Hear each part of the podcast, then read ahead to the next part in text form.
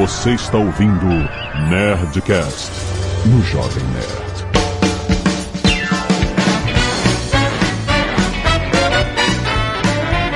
Landa, landa, landa, nerds! Aqui é Alexandre Jovem Nerd já esperando que esse lambda, lambda, lambda vai ser sinônimo de cringe muito em breve. Você já não é. Já é, já é, já é. Já é. Diz o subreddit do Jovem Nerd que é. Caralho, Tucano, eu queria te dar os parabéns aqui, aberto a todos os ouvintes, a todos os presentes. Boa noite a todos. Você é um doente. Você tem pouca coisa um pra fazer na sádico. sua vida. É, pra ficar no subreddit do Jovem Nerd. Mas tudo bem. É que o Brasil tá tão merda que o subreddit é, o- é a válvula de escape É do válvula- Tucano. Caralho, fudeu, né? Aqui é o Tucano e eu acho que meu avô tava certo. Nossa, sobre o quê? Genericidades. Sobre essa geração não presta. Que isso? Era a sua, né? que ele falava. Talvez a do meu pai. Bom dia, boa tarde, boa noite. Bípedes, meu Brasil varonil. Eu queria dizer que eu confio no Gap. Vocês não sabem o que é, vocês deveriam saber. Eu já falei do Gap. Eu estou contando com vocês para o Gap, por favor. E vocês estão na linha para fazer isso. Vocês não perceberam ainda. Continuem fazendo dancinhas no TikTok. O que é o Gap? Boa pergunta, eu não faço ideia. O Gap, o Fred acredita que em alguma geração ele acreditava que eram os millennials e não rolou, talvez sejam os Ah. Não vai haver reprodução suficiente pra ter uma próxima geração. É, daí o nome da geração Z, realmente, é a última, não tem mais. Ah, tá, o Gap. O Gap, entendeu? Vai ter um Gap. Vai ter um Gap, cara. Vai ter um Gap. Eu tenho fé. Eu olho pra frente e vejo 25 anos. Mas, Fred, pra ter o gap, se a outra geração não vai se reproduzir, o gap tem que acabar com a geração anterior se reproduzindo de novo. Talvez. Talvez a gente tenha essa função aí, a última função. 75 anos de idade, fala, ok. Temos que repopular a Terra. Pô, eu sou o Cauê Moura e eu já sou cringe muito antes de cringe ser cool, tá bom? Então, só pra deixar claro, eu sou autoridade em cringe aqui. Aqui é a Zagal. É, tá bom, né? Vamos lá. Esse é o nível. Nerds, a gente tá aqui pra falar de coisas cringe. É isso? A gente vai... Não, o cringe, a gente tá usando o cringe pra. É clickbait. O cringe é o, é o que tá trazendo as pessoas pra ouvir o programa, entendeu? Ah, tá. A gente vai falar de choque de geração. E- Ou seja, quando a pessoa vai fala que vai falar de choque de geração, ela tá dizendo que ela vai falar mal de todas as gerações que não são a dela. Isso é cringe, isso é cringe. Independente se for uma geração pra frente ou pra trás. Foda-se. A gente- Basicamente a gente vai falar mal. Exato, é o que a gente faz melhor, nosso esporte. Eu acho que a gente pode até falar mal da nossa geração. Também. Por que não? Por que nos tirarmos dessa, desse mar de merda? Ou seja, estamos aí numa linha reta para a estação mais um Nerdcast sem pauta. É isso. Maravilha. Adorei. Não, Ah, tem pauta. pauta. Pauta, tá, tá definida. Caguei pra pauta. Joga essa merda fora. Por que que tem... Tem pauta. Porra, vamos falar mal, caralho. É isso que eu tô, tô aqui pra isso, pra, pra reclamar. E-mail. Canelada.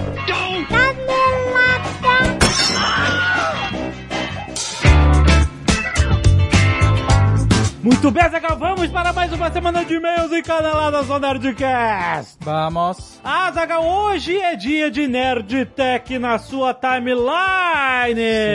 Sim. Presta atenção, porque hoje a gente vai falar de um assunto muito importante, cibersegurança. Cyber. Cyber Security. Ah, daí é cyber security.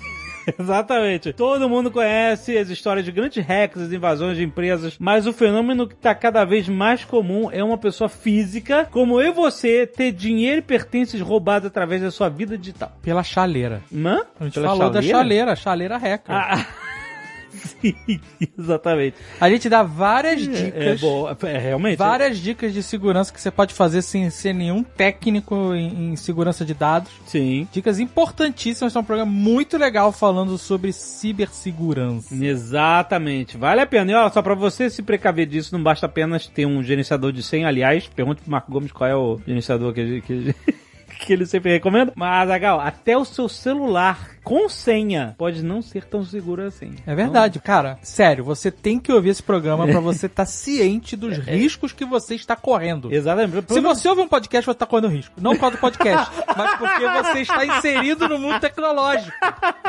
E olha só, essa necessidade de ser bem letrado digitalmente só vai aumentar, Zagal, porque essas questões de segurança, de automação, entender os, como os produtos digitais são construídos, cara, é muito importante. Importante. Né? Muita mistura de tecnologia, tem muita programação e é por isso que a Alura é a escola de devs apaixonados por tecnologias, H, onde você tem 10% de desconto lá em alura.com.br barra promoção barra nerd. Vai lá que o episódio já tá no teu feed, escuta, porque pela sua segurança digital, mesmo que você não faça nada Falando de você vai saber os riscos. Exato.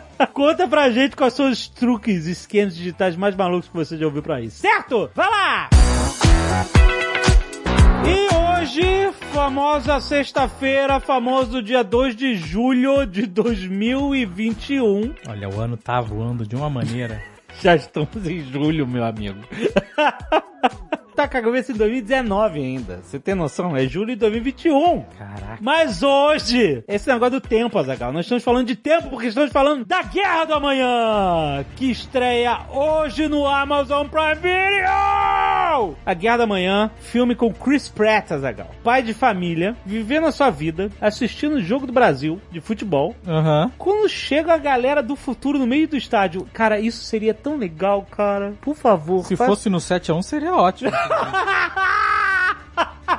Já pensou no 7x1 chega o exército do futuro? Inclusive, atleta, jogador de futebol, tem que tudo se alistar mesmo pra, guerra no futuro. Exatamente. A trama do filme é que chega uma galera do futuro e fala assim: olha, daqui a 30 anos a gente vai estar em guerra com os alienígenas e a gente precisa da ajuda de vocês aqui. Senão a gente tá ferrado, acabou a humanidade. E o Chris Pratt, você é pai de família, mas você vai vir pro futuro pra lutar contra os alienígenas. Essa é a parada, muito bom. É filme de ação, de suspense, com pitadas de humor, afinal, Chris Pratt tá lá pra isso.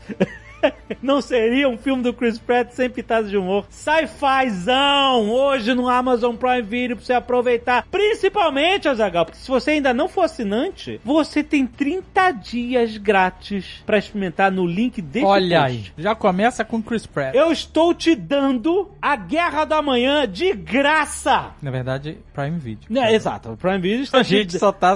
Somos só o É só mensageiro. mensageiro.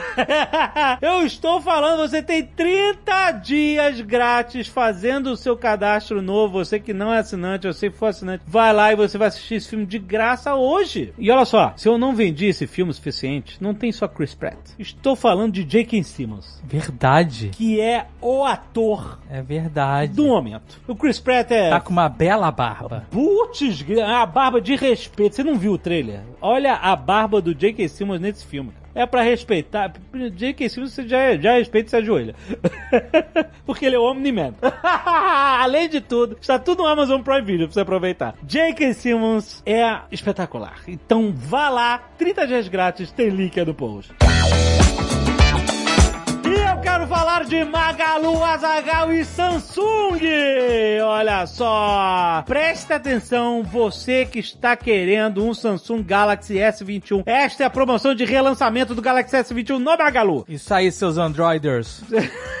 Presta atenção nos combos. Se você comprar um Galaxy S21 Ultra, você ganha um Galaxy Watch 3. Olha. É isso que eu estou falando. Wearable. Wearable, wearable, essa é a nova tendência. E ó, você ainda escolhe a cor e o modelo que tiver disponível da sua preferência. Excelente, olha, tem mais! Se você comprar um Galaxy S21 Plus, tudo agora é Plus, você ganha um Galaxy Active 2. E se você comprar o Galaxy S21, você ganha um Galaxy Buds Pro. São os fones. Os Fone fones, sem fio. wireless, exatamente. Então, é só você, tem link aí no post, você vai entrar e você vai pesquisar qual é o melhor bundle pra você. E olha só, pra você resgatar o bundle, quando você comprar o Galaxy S21, você vai no site Samsung para você, tem link no post, obviamente. E assim que a compra for confirmada, você cadastra sua nota fiscal no site e você vai receber o produto do combo em casa, sem se preocupar. E olha só, não compra sem usar o cupom Samsung10 para você comprar qualquer Galaxy S21 com 10% de desconto. Exatamente. Data limite para essa promoção dia 11 de julho de 2021. Então corre, porque tem frete grátis para todo o Brasil e ainda dá para parcelar em até 30 vezes no cartão Luiza. Olha só, link aí no post. Corre, dona Luiza. Muito obrigado. Deus. Os nerds agradecem.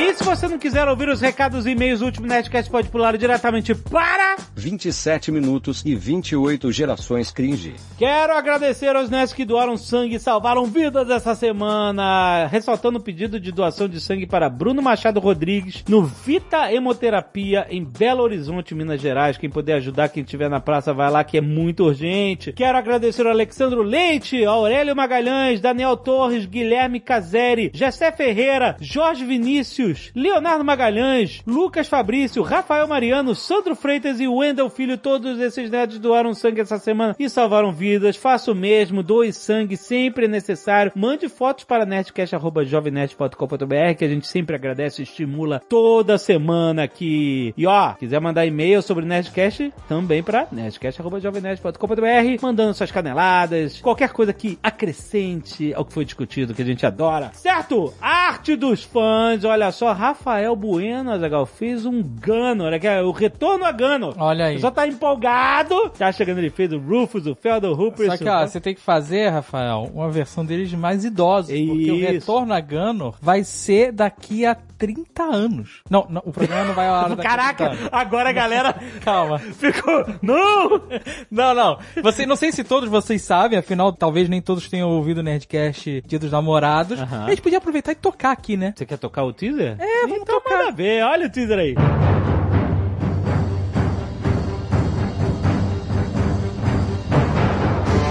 Há muito tempo, em uma terra muito distante, Os outros personagens estão percebendo que eu ando no meio da água, da lama, sem problema. Quero impressionar eles.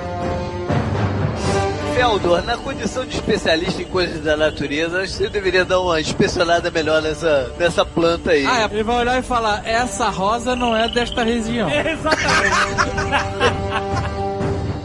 Fazer bem me quer, mal me quer na rosa. Isso se faz na margarida, cara, não é na rosa. Essa flor pode ser até uma coisa boa. Assim, eu vou, eu vou até a flor. Ih, Bom, eu pergunto pra Rosa, então, assim, que faz uma, uma flor tão bonita em um deserto tão desolado? Oi, caralho, o Bárbaro tá falando com a mesmo. 30 anos se passaram. O mundo foi desbravado. Fama e reinos foram conquistados. Laços foram desfeitos e velhas canções foram esquecidas. Mas as crônicas de Ganor continuam a ser escritas. A sombra da morte paira sobre a rainha sem herdeiros. Pelos sete reinos, olhos tiranos se voltam para seu trono. Apenas um grupo improvável pode alterar o curso desta história. Nilperto, Feldon, Rufus, Royston, Ruprest. Uma nova aventura, um novo mestre, uma nova ameaça.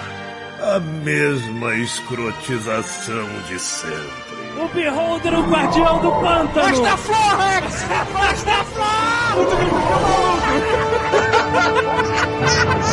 Em breve, no Nerdcast RPG, o retorno a Ganor. É isso aí. Voltaremos, revisitaremos Ganor. Ah, Zagal! Cara, agora que passaram 30 anos, os personagens estão mais velhos. São idosos. Menos o elfo. elfo não É envelhece. verdade, o elfo não tá. Não, ele não tá idoso. Nem o Cara, Doppelganger. Ele é Porra. idoso na alma. já, sempre foi, né? Azagal, mas a galera já sabe disso. Eles estão perguntando quando. A melhor, melhor, melhor reação possível. Vai dar certo. Olha só, tem arte do Roberto Benites, um Ozob muito Caraca, maneiro. ficou maneiríssimo. Que ele fez num maneiríssimo. papel, numa tela texturada aqui, é É, isso? parece aqueles papéis de textura, né? Muito, legal. Foda, muito foda. Obrigado, querido. Também o Edson Chad mandou um Rupress aqui. Olha aí, Azagal. Olha aí. Todas as formas do Rupress, com montagem muito maneiro. Quais serão as novas formas do Hub? Nossa, isso que vai ser bom. e o Renan Bandeira mandou a tatuagem irada do Cutulo. Olha aí, cara. Caraca, foda. Isso é fechar o braço, meu amigo. muito bom, ficou muito foda. Parabéns, querido. Ramon Bezerra, 30 anos, professor de Brasília. Atualmente ensino física, matemática para o ensino fundamental e pré-vestibular. Mas também trabalho com crianças na área de laboratório e robótica. Meu e-mail sobre o episódio 783, Morangos, Morte e Robôs 2, que foi sobre né, a segunda temporada do Love, Death and Robots. Gostaria de falar um pouco sobre o episódio O Gigante Afogado. Ah, spoilers, né? Vocês já sabem, né? Vai ter spoilers. Se você tá usando o app, clica, se não quiser tomar spoiler, clica no Isso, botão aí que já vai pula lá. pro final dos e-mails. Caso contrário, teve o time jump aí, você que prestasse atenção. Olha só, Gigante Afogado episódio. Que pra minha pessoa foi o episódio mais interessante dessa segunda temporada. Ao assistir, associei de cara ao fato de que o protagonista barra narrador era um cientista e a famosa frase de Isaac Newton, se enxerguei mais longe foi porque me apoiei sobre os ombros de gigantes. Então por essa razão eu acho que a metáfora foi muito mais clara do que o nosso querido Eduardo Expor sugeriu. O episódio é uma metáfora para como a sociedade enxerga a ciência hoje. As pessoas não gostam de se perguntar sobre a natureza, entender os fatos e formular hipóteses e experimentar. Elas gostam apenas do que a ciência capaz de oferecer em termos de entretenimento e comodidade. Daí o meu entendimento que a ciência se tornou um gigante afogado. Enquanto o gigante era uma novidade, foi saudado, admirado por todos como um grande avanço tecnológico e científico, e o protagonista se vê claramente melancólico ao perceber que nenhuma das pessoas ali entendia as implicações de um homem gigante na praia ou sequer se importavam com isso. Ele observa como o imenso jovem morto era atraente, como parecia ser saudável, vigoroso, etc., mas sabia que no fim todos iriam perder o interesse e ninguém iria se preocupar em saber de onde veio. Inclusive, não pegava no pesado. Como assim não pegava no pesado? Porque não tinha nenhum calo na mão. Mãozinha de seda, né? Mãozinha. Exatamente. Não e não tinha os pés cascudos. Não, não. E ele tava vivendo no bem bom, aquele Tava, gigante. Tava num computador gigante no fundo do mar, é isso.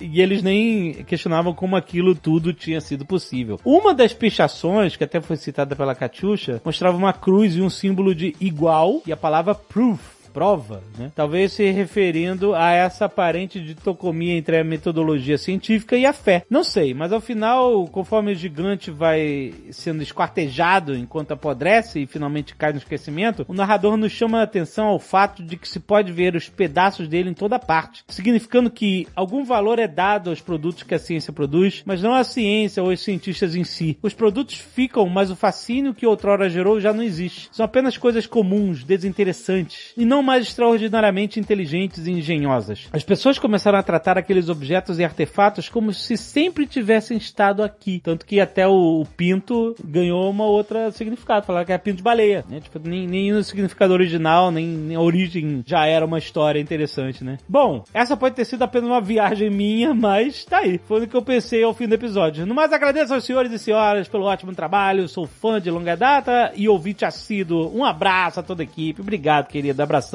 Diogo Ribeiro, 34 anos. Hanover, Alemanha, olha aí. Engenheiro eletricista nas horas vagas e pai amador em tempo integral. Ah, gostei, gostei dessa classificação. lambda, lambda, lambda, Magalu e associado. Sobre a questão dos morangos amargos, citado pelo Jovem Nerd, de fato concordo que por toda a minha vida sempre achei essa fruta azeda e muito mais comercial que gostosa. Aham, obrigado.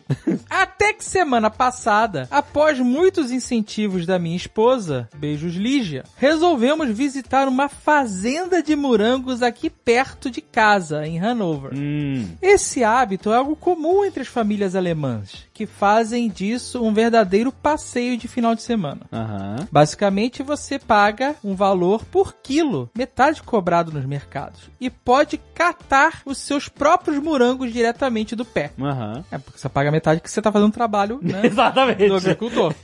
é uma experiência única e acreditem, os morangos são extremamente doces. Pronto, morango de Hanover. Missão. Morango do pé. Essa Tá, é a parada. É, do pé em Hanover. Mas não é que era do, do morango de Hanover. Provavelmente é do morango de Hanover. Ah. Mas eu, eu li alguém comentando no Twitter Ah. que o morango não é uma fruta originária do Brasil. Certo. É uma fruta que tem como clima melhor, eu não sei detalhes, é Europa e Estados Unidos. Hum. Então ele- a pessoa comentava que os morangos da Europa e dos Estados Unidos são muito melhores Hum. do que morangos criados no Brasil. Cultivados, na verdade. Não se cria morango, se cultiva, né?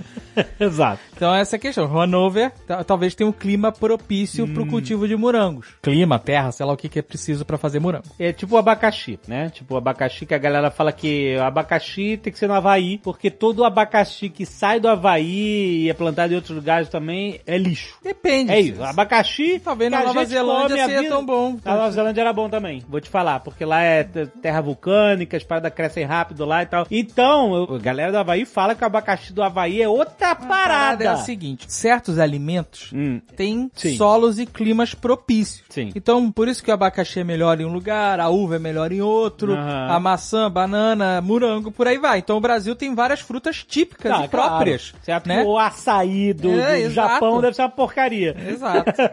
As azeitonas da Espanha, por exemplo. Puta, nem né? me lembro. O azeite, Deus. tem mais azeite do que azeitona. Nossa, cara, é muito bom. É verdade, esse azeite da Espanha. Lembra que a gente Dá uma come- gota de azeite, bota o resto de óleo de, de, de, sei lá, de, de motor e vende com azeite espanhol. Porque não tem, não tem azeitona suficiente pra fazer a quantidade de azeite espanhol que tem no mundo. Na Espanha, que eu digo, né? Ué? Eu vi uma vez um cara, eu li um, assim? um estudo que dizia que, não- a quantidade de azeitonas que tem, são produzidas por ano na Espanha, Não- não- não não correspondem aos litros de azeite espanhol vendidos no mundo. Ah, mas deve... então é falso? Eu não sei se é falso, eu não sei se é diluído. Pode ser falso, né? Existe muita Com falsificação. Óleo, óleo de Eu motor? não é sei, isso? pega um azeite comum e bota. Não sei se, Puta. se o cara pode dizer que o azeite é espanhol se Ah, tiver tantos por cento de. entendeu? 23% de azeite espanhol. É, já não sei é como espanhol. funciona, né? Porque É, pô, a gente sabe que café tem mistura, né? Tem um monte de coisa aí, então pode ser. Eu sei que Caraca. o azeite espanhol é, ele é muito apreciado por conta das azeitonas, que o azeite vem da azeitona. Sim. O azeite de oliva, claro. Azeite de oliva, exato. E ele é muito apreciado porque a azeitona da Espanha é, é- é típica de um tipo de solo e clima e tudo mais. Para- E aí esse estudo dizia isso, que tem muito mais azeite espanhol sendo vendido do que a possibilidade de produzi-lo. Caraca. Mas fora da Espanha ou na Espanha? No esse? mundo. Porque, ó, quando eu fui lá em 2019, no negócio do, do Game of Thrones na Espanha, e aí os caras me deram de presente um azeite espanhol lá da, da cidade que tinha lá o negócio que eles gravaram Game of Thrones. Aham. Era o azeite da cidade. Sim. Maluco. Melhor azeite da vida. Não, meu, meu amigo Lucas, meu amigo Lucas Milan, Ah. Conheci lá na Campus Party que a gente foi. Ele morava em Barcelona, agora mora no Brasil.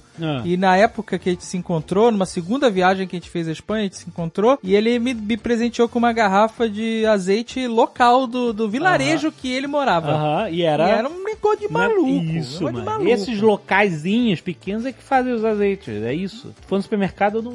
Não, você tem azeites bons que vão pro mercado, mas a parada artesanal, ela É, é, muito incrível. mais qualificada, né? Nossa. Isso é uma parada comum em países que têm turismo gastronômico. Eles não exportam o melhor do país deles. Exato. né? Os principais alimentos ficam lá. né? O Brasil Exato. que vai muito na contramão disso. O Brasil acaba exportando o seu melhor e deixa para consumo interno que não é tão bom. Ele termina dizendo aqui que não precisava de nenhum aditivo, nem açúcar, nem nada, que os morangos eram extremamente saborosos, os mais saborosos que ele já tinha experimentado. Olha aí. Fica aí a dica para quando a gente voltar para Alemanha. Aí, morango. Colher morango em Hanover.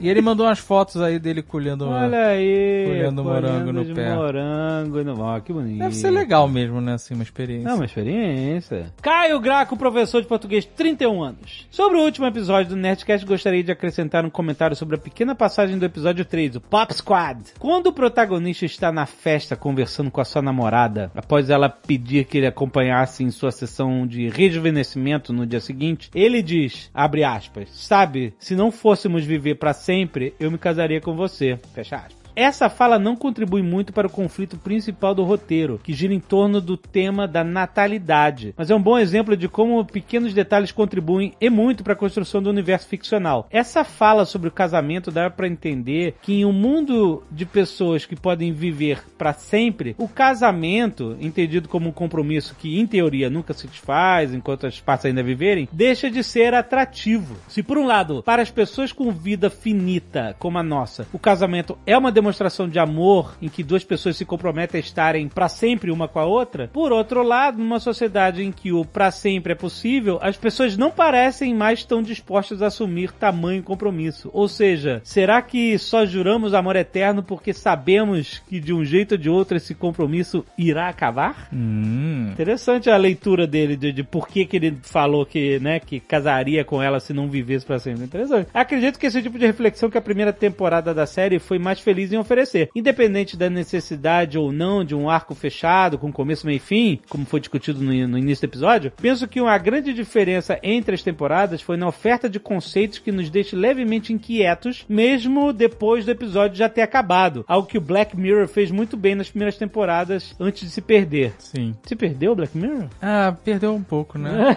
acho que pela insistência, eu não sei porquê também. Não, né? eu acho que eu lembro ter gostado. Na assim. última temporada teve dois episódios, foi fraco Teve demais. dois episódios? Foi muito, dois ou três. Puta, é. eu nem lembro mais. Foi muito ruim. Enfim, gosto muito dessas histórias que parece alguém se perguntando: e se o mundo fosse diferente só um pouquinho? O que essa pequena mudança acarretaria? É, Isso é, o- é a beleza da ficção científica, né? Esse tipo de história foi muito bem trabalhado na literatura pelo Saramago, que se perguntou: e se todo mundo ficasse cego? E se ninguém fosse votar? E se ninguém mais morresse? Que é, respectivamente, as obras do Ensaio sobre a Cegueira, Ensaio sobre a Lucidez e Intermitências da Morte. É muito interessante, que é a leitura dele, né? De como a sociedade se comportaria com esses pequenos, essas pequenas, não pequenas, mas essas, essas mudanças básicas, né? E ele continua aqui. Jovem Nerd, há muitos anos eu ouvi os episódios que vocês gravaram sobre Battlestar Galactica. Um outro exemplo de série que oferece conceitos incríveis para se pensar. E desde então eu penso que preciso assistir essa série. Foi só esse ano que finalmente comecei e está sendo ainda melhor do que eu imaginava. Na época dos episódios 235A e B, eu ouvi todos os spoilers possíveis sobre a série. Ou seja, você sabe que o final é ruim, mas acho que devo ter esquecido tudo. Aí Foi uma ponte de lembrar que o final é ruim.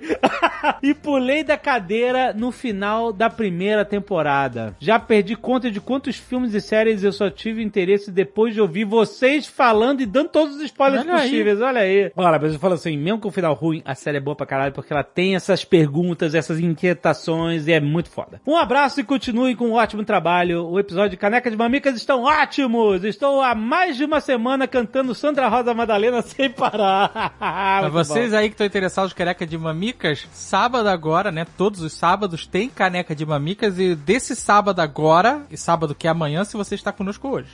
Se você está conosco hoje, o sábado é hoje, e se você está conosco amanhã, o sábado é ontem. Nossa. Aham. Mas o que importa é que é um programa com gaveta, Olha aí. Fábio Abu Nossa. e a Dani conversando sobre histórias de bullying. Exato, eles vão contar histórias, cara. Tá muito interessante, legal, cara. Muito maneiro. Então, não deixe de escutar neste sábado um novíssimo Caneca de Mamicas aí, nesta timeline. Você já é assinante do Caneca É de tudo no Mamicas. mesmo feed.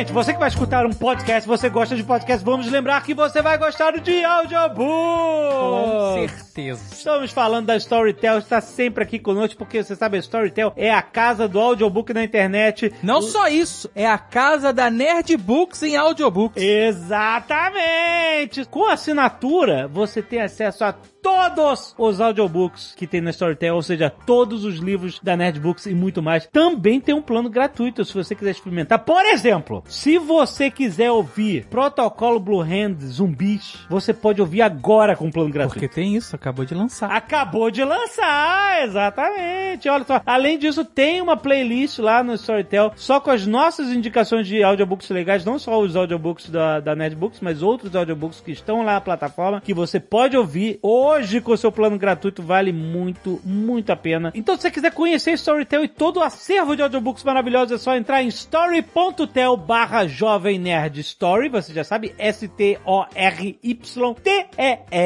um L só. Então, story.tel barra Jovem Nerd Facinho. Corre lá!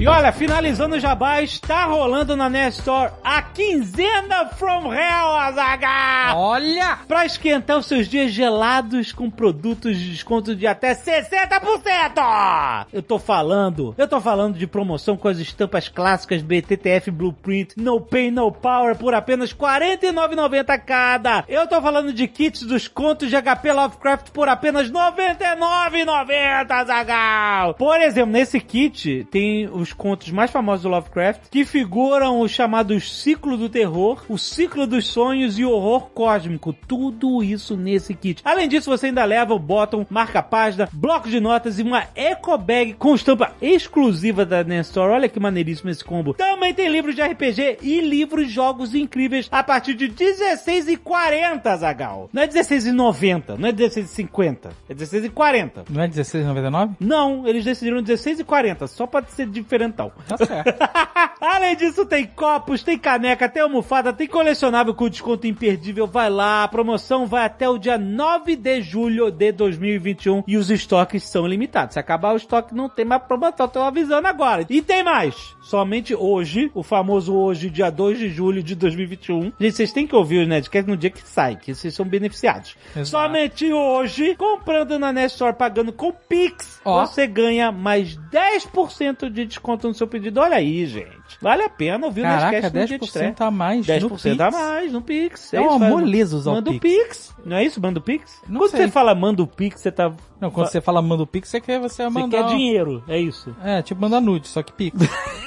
Então não manda o Pix, faz o Pix. Faz o Pix. Faz o Pix. Faz o Pix e ganha 10 mais 10% de desconto Nerd Store. Só hoje, dia 2 de julho de 2021. Corre lá, aproveita os descontos incríveis da Nerd Store, a maior loja nerd do Brasil!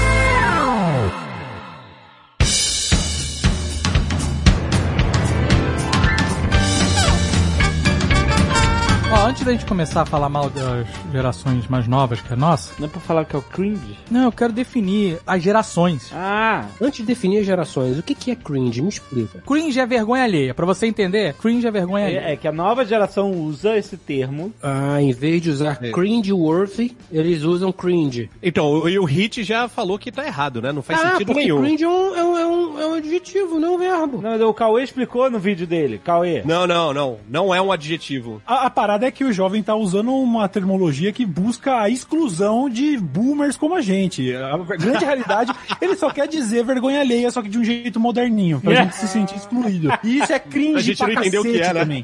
Não, mas cringe, não, a palavra em si não quer dizer que, tipo, você se contorce. É o assim, nervoso, não é isso? Nervoso, é isso, né? Nervosê, o famoso nervosê. Nervosê, é isso. E... É o que aquele pescador no tubarão faz na lousa. Isso. O gancho. Então, mas eu consigo entender o que é cringe.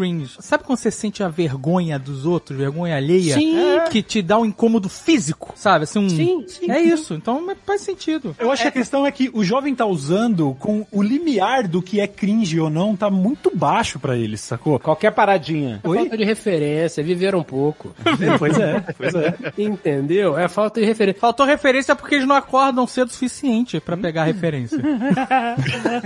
Talvez. Isso tudo é o seguinte: num, num dos programas anteriores, alguém me perguntou assim: Ah, eu fiz isso, aquilo, aquilo outro. A minha namorada disse que eu perdi toda a minha dignidade. Eu perdi minha dignidade, senhor K. Então, essa geração do cringe, o conceito de dignidade é muito baixo. Ninguém nunca correu pelado no corredor de hotel, entendeu? Ninguém nunca rolou na lama saindo de uma boate. Na lama não, naquela laminha, aquela aguinha nojenta que fica assim. Mas eles fazem dancinha na rua, maluco. Mas e então, olha só que merda. Isso é o nível de dignidade? Não, mas pra eles não é perder dignidade fazer a, a porra da dancinha na escada rolante. Pra você ver o quão sem norte está essa geração.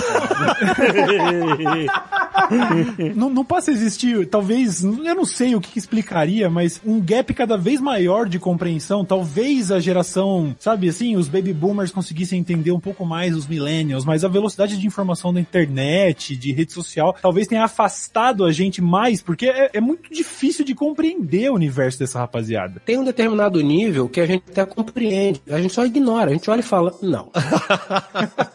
Entendeu? Você olha e fala, hum, não. Não. Não, mas, ele é bacana, e- não. E veja que nessa história de Zoomers, Millennials, Boomers, se perdeu a nossa geração, caralho. A gente é geração X. Gen X. Exato. É, pelo menos não sei, eu acho que Cauê talvez não seja. Nós somos geração Coca-Cola, essa é a verdade. Tu nasceu em que ano, Cauê? Eu sou de 87, eu acho que tecnicamente eu sou um millennial. Millennial, ou seja, é millennial. É, Sim, sim. 87, não. Caraca, não. Cauê é Geração milênio. Y. Geração Y é, é milênio? Geração Y é milênio. é, Ah, é? É. aham. Que isso? Tô te falando. Ó, eu, vou, eu vou dizer aqui, ó. que... me- Ah, O milênio é velho já, né? já tá velho. Os então. milênios a gente já, já, já passou tanto. A gente já nem dá pra reclamar mais do milênio já. Dá, dá sim, dá. Os milênios são idosos já, quase, cara. o esquema das gerações é o seguinte, deixa eu ler aqui. Procurei na internet. A gente tem, tem bastante geração até, olha. A geração de até 1900 chama Lost Generation. Até 1900? Você tá É. indo lá atrás? De 1883 a 1900 é a Lost Generation. Caraca. Ah, não, tu tá inventando isso. Eu não, peguei na Wikipédia, malandro. Em inglês, não em português. É, é o que? De vampiros? São os vampiros? Pode ser. Não, se chama Lost porque se você for buscar um representante deles pra participar aqui hoje, infelizmente você não vai encontrar. Né? É, vai ser difícil. Totalmente né? Lost, infelizmente. É, é. Aí você tem a, a de 1901 a 1927, que é a The Greatest Generation. Olha aí. Provavelmente eles que fizeram essa tabela. Depois vem de 28 a 45, né? A geração que passou ali pela, pelas guerras, né? É, pela Segunda Guerra, né? É. A Silent Generation, geração Ah, é. silenciosa. Passou pela crise 29 e pela Segunda É, a Guerra. geração que tomou no cu muito, né? Muito, mano, com... Muito, Nossa, se muito. fudeu muito. Dá risada da pandemia, né? Dá risada, achar, achar, achar normal, terça-feira. Pra, sai pra comprar pão no meio da pandemia. Peraí, é de foda, 1900... Ah, não, não, pera. 1928 até 45, é o que pegou a crise 29 e o, até o fim da Crise guerra. Segunda Guerra. É. isso aí. É. É de respeito. Resiliente. Resiliente, resiliente. Aí a gente conhece, aí fica mais fácil, a gente já tem um entendimento. Vem os Baby Boomers, que é a geração que vai de 46 até 64. É claro que tem sempre né, um- uma, uma variada ali no final, mas essa geração que veio no pós-guerra, pós-segunda guerra, guerra da Coreia, toda essa história aí, é a geração nos Estados Unidos muito próspera. Esse nome é porque teve uma explosão de natalidade nessa época, né? Nego saiu metendo quando acabou a guerra, é isso. Falou, caralho, acabou a guerra! Pirocada! Puta que pariu! Aí depois do- da geração de Baby Boomers vem a nossa geração, nós com exceção do Cauê, que é a geração X, Generation X, Gen X, 65 até 80. Varia esses números, né? Tu mandou Sempre outra tabela tem, aqui claro, até tem- se- Varia, varia, varia. 78. Se for 78, eu não, Não, tô na mas- geração X. Varia e, e- e, assim, Igor, a galera que tá no intermediário entre um e outro tem características de É. um e de outro, sacou? É, Mas se essa tabela aí diz que você não tá na geração X, Jovem Nerd, eu vou adotar essa, eu vou dizer que você é milênio. Não! Não, mas ele é 79. 79. Mas vem cá, o que que define essa geração? Porque cada uma delas tinha essa característica. Guerra, crise Não, não, mas o, 29. o boomer era aquele cara que entrava numa empresa e seguia na empresa Até o final. resto da vida. É. Ele se aposentava naquela empresa e ele tinha uma carreira dentro da empresa. E o sonho dele era casa própria e A geração do mortgage, a galera do financiamento, nos Estados Unidos, né? Isso é muito dos Estados Unidos, isso, na real. E a geração X já era empreendedora. Não, mas a geração X é a geração do divórcio, das famílias des- destruídas. também, também. Anteriormente são as famílias destruidoras, que não podia separar e era uma bosta. Aí depois veio. Não é a geração que realmente empreendeu, mas a que sonhava em empreender, sacou? Não queria mais ser empregado, queria ser dono do seu próprio negócio e tudo mais. Geração X é, é divórcio, é propaganda de cigarro fazendo esporte. Yuppies, lembra dos Yuppies? Hollywood, Hollywood. É, é música com sintetizador, né? Aquela Isso, coisa. isso. Talvez, as- acho que as tendências de moda que mais envelheceram mal pra caralho, né? São tudo dessa época. Mal pra caralho, nossa. Roupa fluorescente, muita Cabelo roupa permanente, fluorescente. cabelo permanente. A galera dessa geração que encabeçou a revolução tecnológica toda, né? Todas as Sim, startups, o Vale do Silício construindo com isso, com, com todas essas empresas. A galera que veio dessa época. aí. E- É o finalzinho dos hippies, né? Isso, é. o- A galera final de Baby Boomers e início da geração X é a galera que torou na droga sem consequência. É a geração da droga, então. Pronto, definido. Nasci na época errada. Aí depois vem os Millennials, que é a galera que nasceu ali em 80, 81 até 96. Geração Y. É a geração Y, também conhecidos Olha como os só, Millennials. A galera do. Aí toca Ace of Base, né? A galera do Ace of Base. Ace of Base.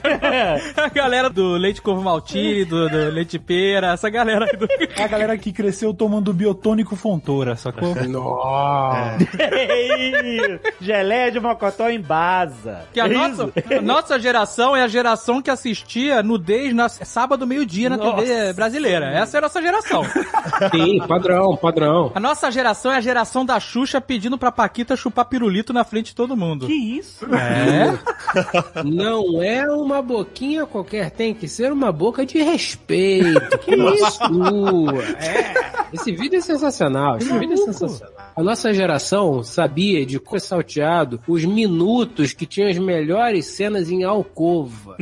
Ah, esse, esse filme era, era um Era clássico uma meu. merda, mas era o que tinha à mão. Passava semana sim, semana não. A geração Y, Millennials, a gente teve contato com o termo tardiamente. É. Porque quando essas pessoas começaram a entrar em faculdade, em mercado de trabalho, que começaram a ter pesquisas e estudos pra identificar as características, entendeu? E aí foi o boom. Todo publicitário tinha que saber as características da geração Y, tal, não sei o quê. É isso, exatamente. Então, quando a geração Y começou a nascer, a gente nem fazia ideia que, que era a geração Y. Aí vem a geração Z, os Zoomers. Ou Ah, os Z Z. são os Zoomers. São os Zoomers. Zoomers. Que é 97 até 2010, 2012. Eles gostam de falar como é que é, Cauê? Que eles gostam de se Não, chamar? eu acho que esse termo. Ah, não, eles também se chamam de Zenials. Zenials. Zenials. Ah. Zenial, que em nepalês arcaico significa floquinho de neve. Foda-se, né? Foda-se. Nós temos. Tá difícil manusear, tá difícil lidar com tanta audiência. Vamos cortar os 25%. Foda-se, essa é a ideia. Então, ok, né? Não, nós temos muitos Zenials super fãs do Jovem Nerd conosco. Talvez eles deixem de ser hoje, mas. mas a, a geração Z, uma característica bem relevante é que eles eh, são a primeira geração full digital. Ah, tá, é verdade. É, nativos digitais, né? Já, Exato, já porque até os- digital aí. A geração Z é internet always on. Always on. Você tá conectado o tempo todo. É diferente até os millennials, muitos dos millennials, Cauê tá aqui representando, Jovem Nerd agora, a gente sabe também. não, não. Eles pegaram é, o mundo analógico. O Cauê falou no vídeo dele de locadora, de, sabe qual é? Inclusive, essa é a parte da minha teoria pra afirmar que talvez a geração Z ela destoe um pouco mais de todas as outras. Eu acho que gradualmente as gerações foram mudando, mas essa é uma geração com essa característica exclusiva dessa hiperconectividade. Ela não tem memórias que sejam offline. Isso não existe. É uma Existe. realidade muito diferente de todas as outras. É verdade.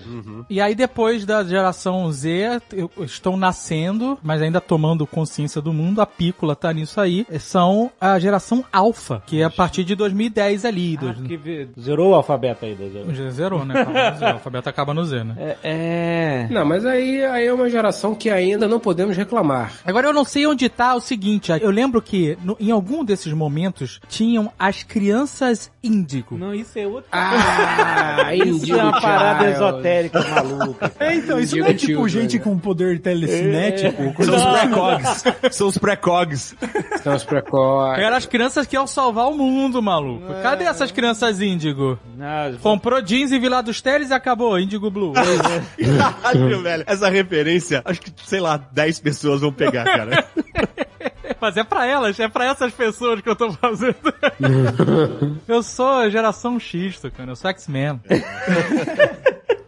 A geração alfa, ela. Então não vai ter definição ainda. Ninguém sabe. ainda. Não, eles estão se que- formando ainda, né? É, ainda não dá pra saber. Eles têm, então, com 10 anos de idade. Essa geração alfa é a geração das redes sociais, mano. Porque é, Essa geração é a geração que a gente vai entender mais pra frente, porque foi a geração impactada pela pandemia. essa se fudeu muito demais. Não, não, porque ela. ela não, ela não se fudeu, não se fudeu não, mais não, que. Não, não, não. que, Segunda que Guerra e. É, não. Mas a gente teve uma crise em 2008 e a galera começa a nascer já no mundo que teve a crise crise econômica forte e agora toma outra na cabeça, entendeu? Então, pandemia na cabeça. Cara, nesse lance que você falou da crise, eu li uma vez um, um artigo interessante pra caralho, dizendo que os milênios é que eles estão com o maior problema econômico na mão dos últimos 100 anos. Ah, Por quê? O cara nasceu em 80, mais ou menos, vamos botar aí 80. E aí ele começou a estudar, começou a isso, aquilo, parará, piriri, pororó. Aí vem 2001, queda das, das torres. Cara, o mundo mudou. O mundo que a gente conhecia mudou depois de 2001, queda das torres. Pensei que você Mas ia falar beleza, né? 2000, o bug do milênio. Não, o bug do milênio pra eles era irrelevante. O bug do milênio era, irre- era irrelevante pra eles. Foi pra gente, pra eles era merda. Foi relevante pra todo mundo, não deu nada. Não deu nada. Deu um filme, Strange Days, a única coisa consequência do Bug Millennium. que filme é esse? Bom, bom filme, bom filme, bom filme. É muito bom o filme. Strange Dates? É, Um excelente. filme sobre o bug do milênio? Ah, é, ele, ele foi ali naquela época. Não, mas tem alguma coisa a ver com a, a trama blanca? Não, do- não, não, não. O que que o bug do milênio prometia mesmo? Eu nem me lembro. Eu, no ano 2000 eu tinha 14 anos. E explodir todos os computadores. É o seguinte, as placas mãe, as placas mãe construídas, elas usavam um processador. Não era só placa-mãe, tinha muito software também. Não, peraí, caralho, calma. As placas mãe e os softwares, enfim. Sabe, Alfred, isso aí é característica de Millennium, do Jovem Nerd, que não deixa os outros falarem. Ah, Tudo que tinha um processador com data digital, mas os computadores eram os mais preocupantes na época, porque não tinha tanta coisa eletrônica com data digital assim. Rezava a lenda que a BIOS destes objetos só entenderia de 86 ou 76, dependendo da versão, 1976, porque antes dessa data não existia computador, então foda-se, eles não tinham programado essa data, até 2000. Por que 2000? Porque iria até 1999. Você tá explicando que nem um louco. então, Você falou de mim. Não, peraí. Peraí, ô boomer do caralho.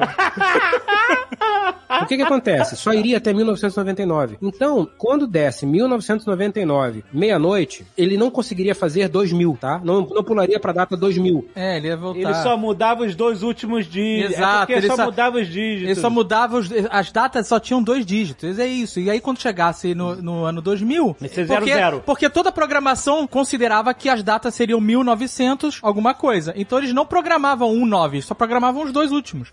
Então o bug do milênio era isso, era chegar em 2000 Tem um monte de sistema. e aí o 99 vira 00 passa a ser 1900 em vez de ser 2000. E aí as datas iam descaralhar todas. Isso, é da... Agora imagina o seguinte, qualquer sistema que precise de data pra funcionar zerando a data. Cartão de crédito, fudeu, malandro. É, podia, assim, eram muitos sistemas independentes Elevador. que tinham o mesmo problema. Elevador? Elevador? O que vai acontecer? Você vai ter que subir de escada. Tem, tem, tem, tem tiver andares que são só acessíveis depois do ano 2000, eu não entendi. Não, não, na verdade. Mas então, isso era, pelo que eu Tem entendi, era um grande... travada no elevador até hoje. Pelo que Cara, eu entendi, eu- eu- então, isso daí era uma expectativa, mas que pelo visto não se cumpriu, certo? Porque eu me lembro que parecia Não, um consertar. grande- A galera consertou antes. Mandou Não, chicote no TI pra consertar, entendeu? Então esse foi... O menino do TI consertou. Cada um teve que lidar com esse problema. A única pessoa que realmente se aproveitou do bug do Millennium foi o Sean Connery e a Catherine Zeta-Jones, que eles fizeram um assalto em Kuala Lumpur na virada do 99 para 2000. Esse é o tinha o filme... negócio do bug do milênio. Esse filme tinha bug do Tinha, e então. Tá aí. tinha bug do milênio e tinha o bug do Sean Connery, que ele brocha. Ele brocha? ele brocha bonito. Caraca, brother. Não conhecia Pfizer nessa época. Então definimos aqui as gerações. Mas a gente não sabe das crianças índigo. Não, não. É, eles sumiram, ficaram por aí. Eles estão morando no Nepal, lá, uma dessas escolas do, do Doutor Estranho, sacou? Propaganda da TIM. Oh my god, I'm so cringe, you know? O Fred tava falando ali Hum. do problema que os milênios e, e os zoomers vão pegar, né? E o Cauê, você falou um pouco também no teu vídeo. Os Sim, milênios sim, sim, sim. pegaram, estão nela, estão nesse problema, e os zoomers ainda vão pegar. Teve a queda das torres, aí mudou o mundo. Aí, porra, agora vamos começar, né? Começar a trabalhar, começa a bater ali a época de trabalho, de ganhar dinheiro. Porra, 2008, fudeu, creche mundial, acabou o dinheiro, cagou a porra toda. Não, o dinheiro não acaba, ele só vai pra mão do Jeff Bezos. Não foi pra mão deles, não foi pra mão deles, é isso que importa. O dinheiro não acaba, ele só vai. É isso, é isso que realmente é isso que tá acontecendo. O dinheiro tá indo todo pro defesa. né? É, o dinheiro é ficção jurídica. Enfim, o ponto é, a geração anterior, as gerações anteriores conseguiram um nível de estabilidade que os milênios não conseguiram. No artigo diz o seguinte, por que que a economia mundial fudida bate tanto nos milênios? Porque eles estariam no momento de começar a juntar dinheiro, começar a organizar a vida e tá muito difícil porque, meu irmão, o mundo, eles tiraram uma mão de cartas muito merda no jogo da vida. E por que que não tá pegando na geração anterior? Porque o nego já tá com 45, 50, 60, meio que já organizou a vida, sacou? Fala por você que tem uma televisão de 90 polegadas, cara. Eu, Caralho, mas eu só sou geração, eu sou millennium total, cara. Caralho, só aumenta eu tô com cada vez que 45 anos, nunca consegui juntar dinheiro na vida. Ah, mas tu não junta dinheiro porque tu gasta tudo em viagem café de artista. Aí, Eu tava vendo esse dado que comparava o poder aquisitivo médio de uma pessoa, sei lá, dos anos 60, vamos dizer, dizer um lar americano nos anos 60. É desesperador. É, que relacionava a quantia que se ganhava por ano versus quanto custava um imóvel. E se Porra, você compara com o cenário atual, cara, isso é um panorama completamente diferente. O que dá pra colocar aí uma perspectiva meio pessimista de que as próximas gerações não vão conseguir nem financiar uma casa, sacou? O negócio tá, tá cada vez mais complicado, né? Não, e tem outro agravante aí que é o robô. o robô. O robô Porque vai não tem mais emprego pra É. ninguém. O robô abre porta, gente. Olha só, nos anos 60, com o que, que você gastava dinheiro? Com a sua amante. Comprava um carro, comprava roupa, comprava comida. Cigarro, cigarro, cachaça e amante. Era isso que você gastava dinheiro. É. Jogo do bicho. Hoje em dia, uma pessoa é incapaz de sobreviver sem um celular. Sim, verdade. Não, não, não. e, não, e, não. tipo, e tem que trocar de celular sempre, sacou? E aí, é um Incapaz notebook. não é. É um notebook, Mas vai ser é um celular, é um... Caralho, é muita coisa. Fred, esconde teu celular uma semana. Eu quero ver você. Não, de jeito nenhum. Não, não maluco. gente, solta lá. Você tem- aí você tem preço do imóvel, como o Cauê falou, é bem mais caro, mas você tem muito mais outros gastos, tá ligado? Sim. Você tem que pagar pra ver televisão. É verdade. Cada vez É. mais serviço de streaming. É verdade, maluco. Agora você vai no supermercado, a cerveja mais barata custa 20 reais. 25 reais? É, porra. Você chega ali, você olha uma HB, você fala, hum, saudade de Munique, vou levar cinco. Porra, Nossa, mãe do céu também. você emborcou sem pau em cerveja, meu. O Fred, ele é um boomer. Ele é realmente, ele vive como um- uma pessoa da- da- dos baby boomers. Ele é o mais abastado entre nós. Não, não é questão de ser abastado, não é questão de ser abastado. O, o Fred é o cara que o, o, o extrato do cartão de crédito vem encadernado com capa de couro, mano. Mas aí eu já O Cauê falei. não tá ligado, o Cauê não tá ligado. Eu fui uma vez na casa do Fred e, Ah, sério, vai eu. Agora vai dizer que é 95 eu, polegadas. eu andei de skate na televisão, tem uma culpa dele, que é tipo um half pipe, tá ligado? Que escrotidão, você é um escroto. Eu fiquei com medo de Você é dropar lá de cima, tá ligado? Eu falei, caralho, radical, maluco. Tem aqui um... Você é um escroto. Se você olha até pelas estatísticas do próprio YouTube, em 2010 o hábito de consumo da galera que era de sentar pelo menos num desktop pra ver, né, nu- numa tela de verdade. E hoje em dia a molecada, não, você acha que alguém vai ter uma TV de 95 polegadas? O cara, Não vai. o consumo dele é, é quase que integralmente no celular, numa telinha Sim. na palma da mão, né? É isso aí. É E isso aí perto da cara fica uma televisão de 90. Né? Verdade seja dita. Eu tô na fase que eu tenho que afastar pra enxergar, malandro. Tô, vai ter essa tristeza aí. Estamos chegando, hein? Estamos chegando. É, é foda. Última, eu fui renovar a carteira de motorista, eu tive que contar com a sorte. Teve letra ali que eu adivinhei. Eu já não tava lendo, eu fui pela elimina- eliminação. Eu era tipo perna longa naquele desenho, aquele episódio que ele vai pro exército, que ele vai servir na Segunda Guerra Mundial, e aí ele tem que ler, Aham. e aí o oftalmo chega pra ele e fala assim, ah, tem que ler aqui as, as letras, ele lê tudo, fabricado nas indústrias americanas, tal, não tem, ele lê até o tudo, eu era assim. As micro entrelinhas, né? E agora eu acordo, eu vou, vou pego o celular e falo assim, gente, que embaralho é essa merda? Não, eu acordo e ensaio sobre a cegueira. Eu, eu acordo completamente cego.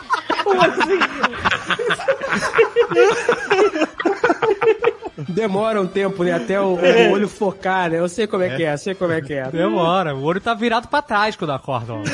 É foda. É, é. Então, eu agora tô acordando 6 e meia, 6 e 20, né? Tá escuro. Caralho, boomer. Então, cara, quando eu acordo, eu penso assim... Ele acorda, vai limpar, vai varrer a calçada, maluco.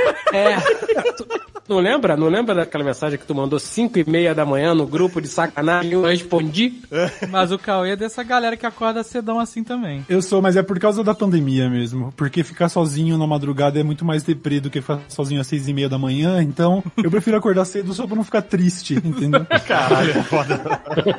Vem cá, tem uma outra característica que eu, eu acho que tá chegando pra mim, que eu acho que vocês podem falar um pouquinho mais aí por causa dessa questão. Caralho, chamou de velho. Chamei de chamou velho. de velho, chamou de velho, mano. Então, eu estava lembrando, que eu talvez eu tenha visto algum humorista mais velho falando sobre a incidência da gravidade no saco. Sobre como isso faz uma diferença que o jovem não faz ideia. Porque eu tô com 33 anos e eu tô começando a sentir isso. Eu, eu comecei a reparar, falei, ah, então essa é a época que a bola cai, entendi. Quem vai poder te trazer uma luz pra esse assunto é o Jovem Nerd que não pode ir ao banheiro que molha o saco. Mentira! Caraca, como as histórias aumentam. Tem que botar o saco no assento do vaso, né? E botar o grupo lá. Ouvi né? dizer que enrola no pescoço tipo um cachecol. Se andar pelado, chuta. E essa parada de gerações, gerações. Não, não, a gente quer saber da sua história. Eu quero saber do seu saco, Jovem Nerd. saco, não tem. Você veio aqui e falou que odeia quando vai cagar e o saco encosta na Eu água. falei que isso aconteceu uma ou duas vezes. Uma, duas vezes no verão. Uma ou duas vezes onde meu saco tava especialmente elástico. Acaba de cagar, tem que limpar a bunda e o saco. Oh my god, I'm so cringe, you know? Essa parada de choque de geração tava rolando. Sempre rolou. Sempre rolou. Mas A gente aí- implica pra cacete com o Millennium. É, a nossa gente geração. Tá grudado nos millennials, é isso. E o fato do Jovem Nerd ser Millennium Não, me não, dá muito, muito prazer. O Fred descobriu que adolescente não é millennium ontem. Então, eu. É porque, muito- como o Fred é boomer, o- porque o Fred não é geração X, o Fred é boomer. Como ele é boomer, Ah. todo mundo que não é da geração dele é millennium. Ele não consegue entender aquilo.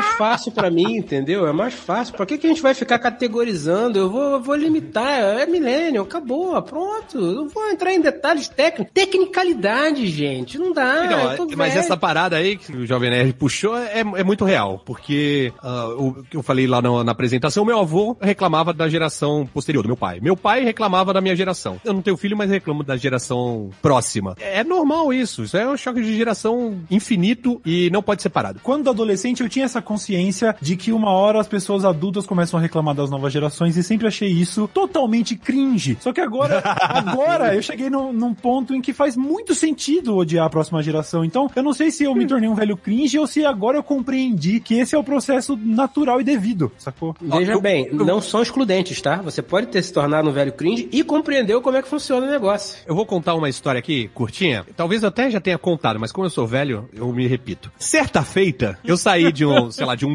de um bar e parei numa praça aqui de Santos pra comer uma esfirra no final da noite. E aí, tava eu e a Bárbara, e a gente tava comendo lá, matando a larica, e de repente aparece um cara no meio da rua, um moleque de uns 19 anos, 18 anos, sem camisa, frio da porra, mas o cara tava sem camisa, com uma garrafa de vodka vagabunda na mão, gritando, fazendo o maior chabu, sacou? E bebendo a vodka na garrafa. Eu olhei e falei assim, caralho, que merda, que cara merda, que trouxa. E aí eu falei assim, sou eu. Eu então, há- você tá velho mesmo, porque 20 você já contou isso umas atrás. cinco vezes. Sou eu há 20 anos atrás. E caralho, velho, eu fazia exatamente isso. Eu era esse cara. Era, era mesmo, era chato demais. Só que hoje em dia eu olho com, tipo, deprimido com a situação do sujeito, sacou? Mas, Tucano, isso é falta de referência, cara. Porque você passou a ter referências, você experimentou coisas, você passou por situações, você olhou, você tem o estofo. Você tem estofo pra olhar e falar, isso é uma merda. Mas você teve que errar pra aprender. Então não sei é se natural. errei, não sei se errei. Se É, o cara uma fase tá da três vida, é uma da fase da vida. Exato, mas é uma fase da vida que você um dia olha e fala, não. É, mas até entendo, sacou? Eu não, não- Depois desse dia eu falei assim, ah, deixa viver, velho. Exato. Se não morrer, vai fortalecer. Isso, exato, exato. Venhamos e convenhamos. O Cauê não vai entender tanto isso, mas o Cauê também, ele vai entender, mas não pelas mesmas razões. O que eu vou dizer, estatisticamente falando, nós não deveríamos estar aqui. é verdade. Era pra ter morrido todo mundo, meu irmão. É verdade. Então, nós aqui, nós três, Jovem Nerd não, mas nós três. Jovem Nerd agora que entrou no grupo de risco, né? É, o Jovem Nerd, o Jovem Nerd tá de sacanagem. né? O Agora Jovem Nerd tá liberou tudo, né? atrasado. Eu, Sr. Caio Tucano, estarmos vivos prova que existe uma força maior, maluco. É, é a prova que a Deus não falta ironia. Vem cá, vocês veem elementos, já que vocês são aí mais velhos, eu acho muito legal poder falar isso, não é, não é sempre. já que vocês são mais velhos, vocês veem elementos da geração seguinte que foram apropriados e vocês observam com aquele olhar de, de velho mesmo, pensando, ai, coitado, ele acha que as pessoas estão aprendendo isso agora, mas eu vejo isso há muito tempo. Porque isso é algo que eu vejo, eu observo na geração Z, sabe? Essa coisa de, parece estar havendo uma volta de algumas tendências. Por exemplo, agora usar a calça apertada, ela é motivo de vergonha alheia. A roupa larga é a nova tendência, mas isso era tendência, sei lá, nos anos 80. MC Hammer. Aliás, tem inclusive um- uma das gírias que o jovem gosta de dizer que o pessoal mais velha não pode usar, que é cringe, é aquela tal de do- dos termos red pill, blue pill, que são referências do Matrix. E eu Ele não tava tem a lá menor no- ideia do que você É, então, eu, eu tava lá na porra do cinema assistindo Matrix e agora eu não posso usar porque eu sou velho demais pra falar Red Pill. O moleque que, que tem o direito de usar, ele não era nascido na época do Matrix, entendeu? Tem isso? Tem essa parada? Opa, Red Pills. Poxa, mãe, ele é Red Pilado. Eu acho admirável que essa geração, pelo jeito, ela não só está olhando para trás e está dizendo que tudo que veio antes está errado, ela é a certa, como ela também está assassinando qualquer capacidade gramatical em qualquer língua. Nossa, isso me incomoda demais. O quê? Ah, caraca, cara, agora eu vou, agora eu vou ser crinjaço. Eu não consigo entender. Onde, quando que ficou feio? Quando que ficou feio o vernáculo? Não, pra mim o pior é o seguinte, é você trocar a pontuação de uma pergunta, o ponto de interrogação, Ah. pela palavra sabe. Ah. Isso me mata, cara. Isso é o Lierson, né? O Lierson. Lierson, mas tem uma, uma, uma, é uma galera. O Lierson é outra parada. O Lierson tá fora. O Lierson é índigo. O Lierson é criança índigo. Certeza que é. Tá aí um belo exemplo, eu concordo, concordo. Mas é quando a pessoa fala assim, veja ela pergunta assim, ah, é, deixa eu pensar na pergunta aqui. Que eu não sei, eu não sei formular, é muito difícil, porque é outra geração. Não, mas para rapidão, isso tem a ver também com o meio que você vive, porque, por exemplo, Eu vivo entre idosos. os Faria Limers, os Faria Limers, Limers, adoro. Faria não Limers. interessa qual é a idade, o cara vai chegar e falar, no final ele vai falar, funciona pra você? Ou faz sentido pra você? Nossa, isso é muito O que publicitário, não faz maldito. sentido, é, é muito. E a não frase- faz sentido nenhum. E a frase do Faria Lima começa assim: No fim do dia, né? Que tem que eles se apropriaram do inglês, que é end- the end of the day, né? No fim do dia, babá, babá, funciona pra você. Funciona pra você. Não dá, não dá. Fred, rapidão, olha só, Hum. ô, ô Dave, v- verdade seja dita, a gente também fez muita merda com a língua portuguesa. Porque falar que uma parada legal é sinistro, Mas eu Tá nunca muito falei errado. sinistro. Eu nunca. Porque na minha cabeça eu falava, então, sinistro É, mas- de- não, é que o você é significado boomer. da palavra. Você é Mas então, desculpa, foi mal, eu sou velho. Na minha cabeça, eu, eu tenho que passar a informação o mais rápido possível, utilizando o vernáculo de forma que todo mundo compreende. Vernáculo, é muito elitista, né? Meu Deus do céu, né? É muito elitista. Um Porra, tremendo elitista, eliante. Porra! Eu entendo gírias, etc e tal, eu não tenho nada contra gírias. Por exemplo, etc e tal. Mas a É questão... ruim. O Rio de Janeiro é ruim. Deu ruim. Eu nunca usei, é ruim. deu ruim. Deu ruim pra mim outro... alguns anos atrás, a Priscila falou pra mim, deu ruim. Eu falei, o quê? Deu ruim é muito recente. Não, deu ruim. Deu ruim é outra coisa. Ah, não sei o quê. É Deu ruim. ruim. É ruim, hein? É ruim, é Rod Ah, Hollywood. peraí, peraí. É Rod Hollywood tocando também, tá de Mas isso, é, mas isso é muito localizado. O Cauê não conhece essa, essa por exemplo, não conhece. Não, eu tô completamente perdido. Eu entendo mais o linguajar da, da geração Z do que essa aí que vocês estão falando. É, a gente tá falando outro idioma pra ele. Os adolescentes, então, adolescentes É assim que eu me cariocas sinto. falavam, conta uma mentira e eu vou falar pra ti. É ruim, hein? ah, sim, Ah, sim, sim. sacou? Reconheço, reconheço. Sacou, sacou. Mas, ô Tucaninho, É. a tua geração santista, skatista, Charlie Brown, também falava umas paradas que são incompreensíveis. Tá de chapéu até o pé, tá me tirando de comédia. Porra, essa gíria tem, é essa? tem total sentido, brother. Tem Não, não total tem, não. sentido. Tá na colherinha, o maluco tá na colherinha. Cachimbo de Yakut. Eu até cachimbo de água, olha isso. Eu até hoje não sei o que, que significa tá de chapéu até o pé, eu não consegui entender isso. o cara tá Não de chapéu, pergunta pra não imagina. ficar envergonhado, né? Não, mas imagina, tu bota um chapéu. Só que Ah. você pode botar o chapéu e, e atolar, atolar o chapéu e teu olho fica vendado. Então você não tá vendo nada. Então você não sabe o que que tá acontecendo. Mas se ele tá até o pé, você cai, você não consegue andar. Então, você Faz não tem o que fazer, cara. Tu- é, tu tá muito fora da realidade, sabe? Porque você não Ah, sabe o que, que tá tchau. acontecendo à sua volta. Ah, mas é que do nariz pra baixo é redundância, né? Já, já tá cego a partir do... É, é do um, é um, eu diria que é uma hipérbole. E uma hipérbole, ok, ok. Porque se tiver no nariz, você ainda consegue olhar pros pés. É isso que você quer dizer. É, pelo menos pra onde andar, olha lá. Ah, olha só. É, eu acho que dá- qualquer gíria que precise de uma explicação de dois minutos é um pouco complicada, né? O foda é quando a gíria, você usa a gíria e a gíria não tem como ser explicada, né? Tipo, na febre do rato. Nossa, isso. A febre do rato é, é na febre do rato, maluco. Não, é, porque a, a gente tá falando disso, mas a gente tem as nossas gírias do Nerdcast. Que aí elas são de uma bolha muito restrita, tipo café de artista. É a bolha da bolha. Mas aí eu- eu- uma coisa somos nós, pequenas criaturas. Pripiquito, tá tudo pipiquito, de flambíchula. Essas gírias a gente usa, mas é, é- aí é outra geração, aí é índigo. Lesadinho del Platune. Lesadinho deu platune. Caralho, o que, que vocês estão falando?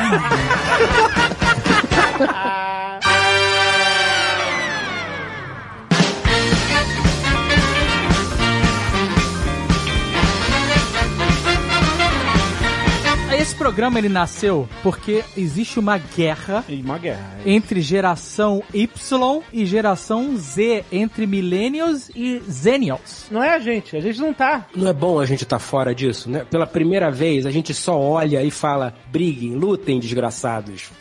Formem times e se matem. Não é ótimo isso? E aí tava rolando esses cutucos de lá pra cá e tal, não sei o quê. E aí a Tulin Tulin fez aquele tweet dela de perguntar o que que vocês acham que é cringe da nossa geração.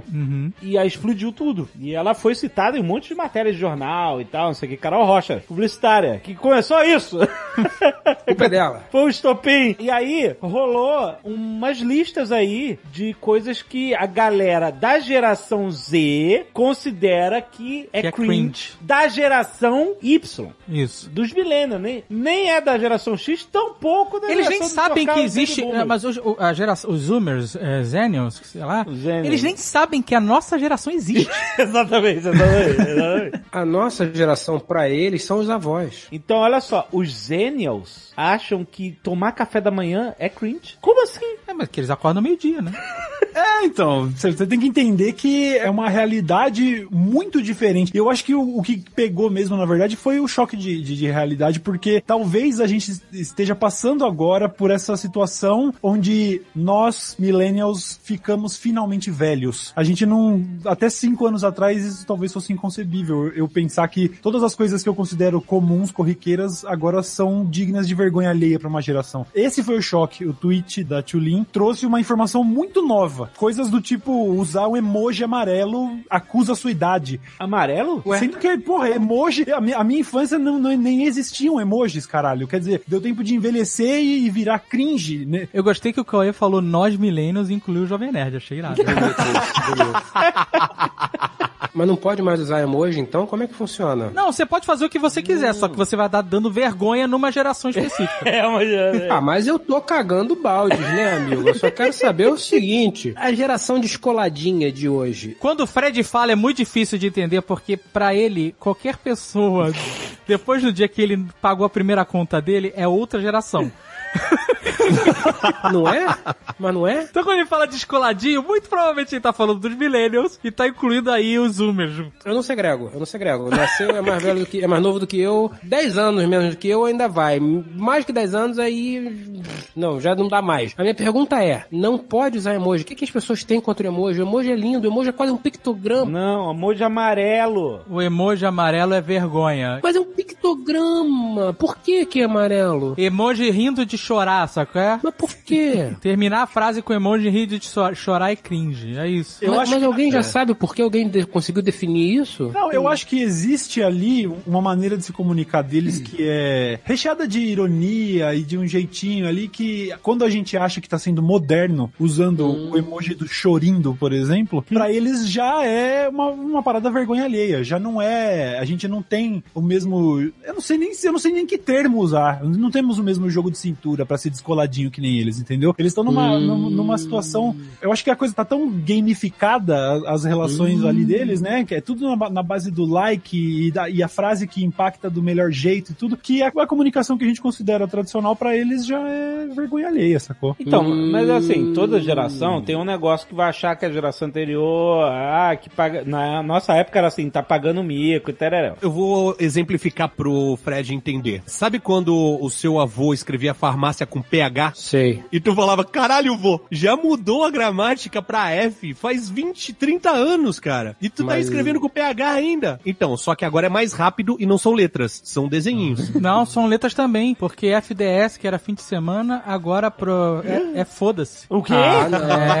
É. Verdade. FDS é foda-se agora? Pra, pros Zoomers Zenials é. É tipo, bom FDS, é bom foda-se. É, aí no caso eles não dizem bom FDS. Pô, da, da última. A não ser que ele, tenha- a não ser que ele queira falar, bom, foda-se. Aí tudo bem, beleza. Exatamente. Mas aí, Cauê, precisaria ter uma vírgula Pois é. e que nem essa geração nem fudeu não sabe que Não, existe. sabe, aí agora, eles sabem como é que eles escrevem? Eles botam assim, bom FDS, sabe?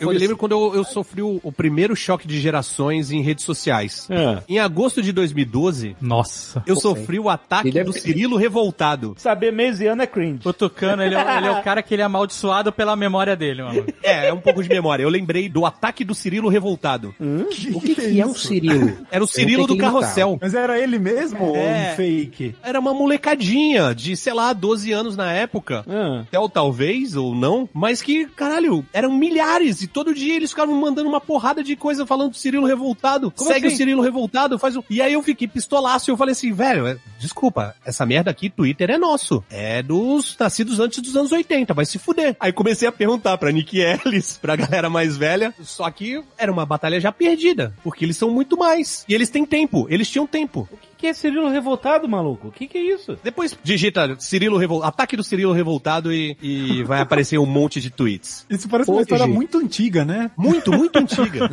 Mas 2012 é muito antigo mesmo. É, porra, o mundo era pra ter acabado, né, Ciro? O mundo era pra ter acabado mais oito vezes semana passada. Então, existe a teoria que o mundo acabou já, né? Caraca, eu procurei ataque do Cirilo revoltado e o primeiro tweet que. O primeiro resultado do Google foi um tweet do Tucano de 24 de julho de 2012. Respondendo o Azagal, falando, arroba Azagal, esse ataque do Cirilo revoltado é involuntário. Ou quem está mandando sabe o que está fazendo. que isso? E aí depois o Tucano falou, vou bloquear geral. E, mas não dava, porque eles se multiplicavam. Eu bloqueava 10, apareciam 20 menções, sacou? Cara, eu nunca ouvi falar dessa máfia do Cirilo, mano. A gente precisa de, um- de um- de uma documentação mais extensa, fazer um, um Cirilo Gate, aí, sei lá, eu quero, eu quero entender o que tá acontecendo, cara. E essa galera hoje cresceu, tá mais velha Essa e tá galera- ataque ataque dos cringe revoltados. É, da Essa Larissa galera hoje revoltada. cresceu e tá pagando boleto. Então, E aí, tu- aí, então- aí você, Fred, você é crinjaço. Exato, Crinjaço. porque uma das paradas que tá nessa lista aqui, que eles acham cringe, é, os gênios, pagar boleto. Mas não paga mais boleto? Como é que faz? Faz Pix? Não, quem paga é os, os pais deles pagam, né? Ah, a agora sim grande faz sentido. questão, né? É, amigo. Não, eles acham que não existe mais boleto porque é digital. A pergunta Continua é, já se boleto. pagou uma conta nessa geração? Vocês, queridos dessa geração, Eu queria saber o que o que um Zenion acha de um carnê. carnezola. Carnezola. Nem sabe o que é, né? Carnê não, carnê não dá. Eu comprei uma geladeira uma vez em São Lourenço no carnê, mano. Olha aí. que Ia lá com um bloquetinho, uma vez por mês, 12 vezes no ano, pra pagar o carnê. Teve empresário que ficou milionário aí com carnê, né, cara? É. Mas assim, o boleto vai morrer realmente, né? Acho que do Pix ele não sobrevive. Mais ou menos, né? Porque comercialmente se usa muito ainda. É porque assim, acho que o problema deles não é o fato de você ter que efetivamente pagar um boleto. O que eles acham cringe Ah, é você ficar falando isso. Ah, de ah, boleto, forma caráter, essas coisas. É, exatamente. Já pagou o boleto, tu não paga boleto. É, o conceito quase moral de pagar boletos e essa responsabilidade do adulto, né? Eu acho que isso daí pega um pouco. Ah, então o problema é a responsabilidade do adulto. É, eu acho que no, no, no fim, no fim é isso. Eles estão chamando de cringe tudo que é uma, uma coisa que eles, das quais eles querem fugir, sacou? Ah, reconhecer firma no cartório é cringe, pai. É, eu, eu entendi, já entendi a sua, sua, sua estratégia, geração Z, já entendi. Ah, então eles estão tentando. É a geração Peter Pan, Peter Pan. É a geração Peter Pan. Não quer pagar uma conta, não quer pagar um boleto, não quer Mas peraí, pagar Peraí, conta peraí, ninguém peraí, quer. Eu também não pagar- quero é, pagar a conta, quer não. pagar Pago que eu conta, quero, velho. exato. É verdade. Isso é um argumento válido. Se eu pudesse, eu também não pagaria a conta. Vocês estão perto de razão, geração Z. Oh my god, I'm so cringe, you know?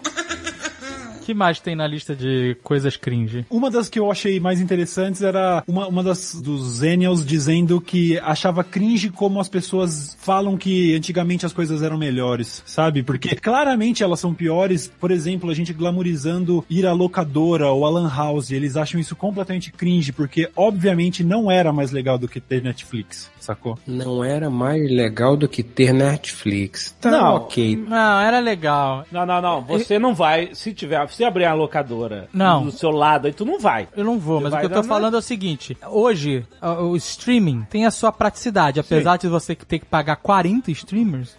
Streamings, os streamers você paga se quiser, mas os streamings, você tem que pagar um monte de serviços de streaming, tem a sua comodidade. Mas a parada é a nostalgia. Porque, É. assim, no meu tempo, no nosso tempo, quando a gente ia numa locadora, era o que tinha pra hoje. Ou você assistia Clodovil terça-feira à tarde, ou você assistia um filme, brother. Essa que é a parada. Então, ir na locadora era legal porque você tinha possibilidades. Exato. Essa é a parada. Senão você tinha que ver Fantástico Show da Vida. Tem uma coisa a mais que tem no, no vídeo do Cauê, que é a experiência de você alugar um filme pra ver com a galera. Sim. E ir todo mundo e decidir. Aí tem a briga pra ver qual tipo de filme que vai ser. aluga É, toda, toda a três. questão social, né? Exato. Eu- é, comprar pipoca, o refrigerante. Pois é, ainda que o streaming traga aí essa, essa praticidade toda, eu acho que vocês não acham que esvazia um pouquinho do, sabe, até do, do significado, assim, do valor das obras mesmo, sacou? Pra você gostar, pô, eu era fã de Iron Maiden, por exemplo, pra você ter acesso à discografia dele, você teria que ter corrido atrás mesmo, nem que fosse pra piratear um CD. Existe um valor, e agora tá tudo acessível, mega acessível, e talvez acessível demais, sacou? A parada parece perder, o, existia um valor, uma coisa talvez um pouco mais especial nesses contratempos, nessa dificuldade de você ter acesso às coisas, sabe? Pois é, fora que morreram várias, o ganha-pão de, de muita gente, né? Porque eu, por exemplo, sobrevivi a minha adolescência inteira, desde sei lá, 11 anos de idade, vendendo Playboy, que meus, meus pais assinavam, e aí eu vendia pros amigos. E hoje em dia, né, ninguém dá valor pra uma revista Playboy. Não dá. Antigamente valia ouro, porque pra você comprar, você tinha que ter 18 anos, ou ser amigo do jornaleiro, do dono da banca. E hoje em dia nem banca tem mais. Não tem cara, mentira. Peraí, peraí, peraí. Os seus pais assinavam Playboy. Era isso? Os Eu seus tinha- pais tinha tinham pai dele, Playboys. né? Veja bem. Minha mãe lia também, porque as Exato. entrevistas muito boas. É verdade. Não, eu sei. É, eu, eu também, toda vez que eu queria ler uma entrevista da Playboy quando eu tinha 12 anos, Não, mas pera, é minha mãe, né? o meu tio assinava, Eu também. toda vez, o meu tio Eu assinava, toda também vez, usava esse argumento, mas eu acho que minha mãe não. eu, eu, toda vez que eu ia pra, pra casa do meu tio que assinava, tinha lá um revisteiro cheio de Playboys, e pra minha geração de millennials de 12 anos, não existia internet ainda, então a única chance de ver uma mulher nua seria naquele lugar, e eu me lembro que eu escondia a Playboy, assim, meio dentro da camiseta, assim, entre a barriga, sabe, assim, na, na bermuda. E agora, quando eu penso, o tamanho que eu tinha com 12 anos de idade pra esconder uma revista daquele tamanho, é óbvio que todo mundo sabia que eu tava andando com uma Playboy na cintura. sabe? É uma coisa. Isso é muito cringe. Tava Robocop, né? Andando Robocop. né? Totalmente. Totalmente. Aquela barriga dura, lisa, né? E agora Playboy eu acho que nem existe mais. É, acho que não. Não existe mais. Não, não tem. É. E eu Então, acho era um- que tá vendo? Tá sem nudez, hein? Diga lá, veja bem. Então, é um acontecimento que as novas gerações não vão conhecer. Na geração do OnlyFans, Caraca, um, geração do OnlyFans. É muito mais acessível essa ideia de, de Mais caro também, ver, né? ver nudes da figura X ou Y, né? Mas pra nossa época, lembra quando anunciavam a próxima Playboy será da Luana Piovani? Todo mundo, oh meu Deus, o mundo para, meu Deus, semana que vem eu vou ver o- uma teta. Não, acabava o condicionador mesmo. Na farmácia acabava o condicionador.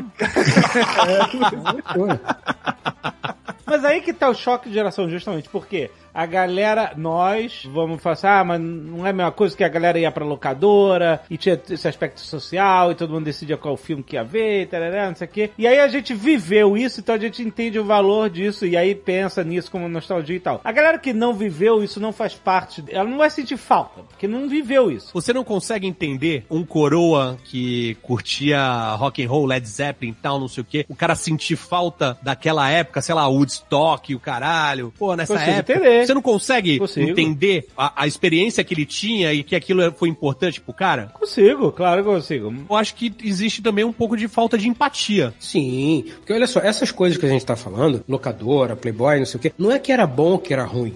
Foda-se, não é isso. É a memória emocional. É, ué. Então, mas não é só isso, não é só isso. Olha só, quando você ia numa locadora pra alugar um filme lançamento, corria o risco de não ter uma cópia desse filme. É, né? é. e você tem que esperar o outro final de semana pra assistir. Ou pedir pro maluco tentar reservar pra tu. É, o que é uma merda, porque na Netflix Exato. você vai conseguir ver qualquer hora. Mas, quando você ia na locadora e você conseguia aquele filme tão esperado, Porra, é uma vitória bonito, tão cara. grande, É. tá ligado? Que não existe mais essa vitória, porque você tem tudo de mão beijada. Então, mas aí você prefere simplesmente, puta, quero ver esse filme e clicar e ver? Ou você prefere ter essa dificuldade pra sentir essa vitória? eu Cara, mas prefiro eu- clicar e ver, mas a questão é... Então, então, é isso que essa nova geração sente. Ele fala assim, galera, desculpe, eu entendo que vocês passaram por isso, mas eu realmente acho muito mais cômodo eu simplesmente clicar e ver o filme que eu quero na hora que eu quero. Uma coisa é falar como você tá pondo e outra coisa é falar que é uma vergonha. Não, não, não é, ver- é, não é vergonha, certamente. Como o Tucano falou, o que falta é perceber que para nós, para você nem tanto que você é um milênio, mas para a nossa geração, você ainda pegou um pouco disso também, essas questões, essas coisas que parecem arcaicas, elas têm um peso emocional porque são a nossa infância, são a nossa adolescência, e são essas coisas que fazem a gente dar valor hoje Ah, ao conteúdo sob demanda. ah, ok. Quando você já nasce com conteúdo sob demanda, você, ah, foda-se, sempre foi assim. Sempre foi assim, é isso aí.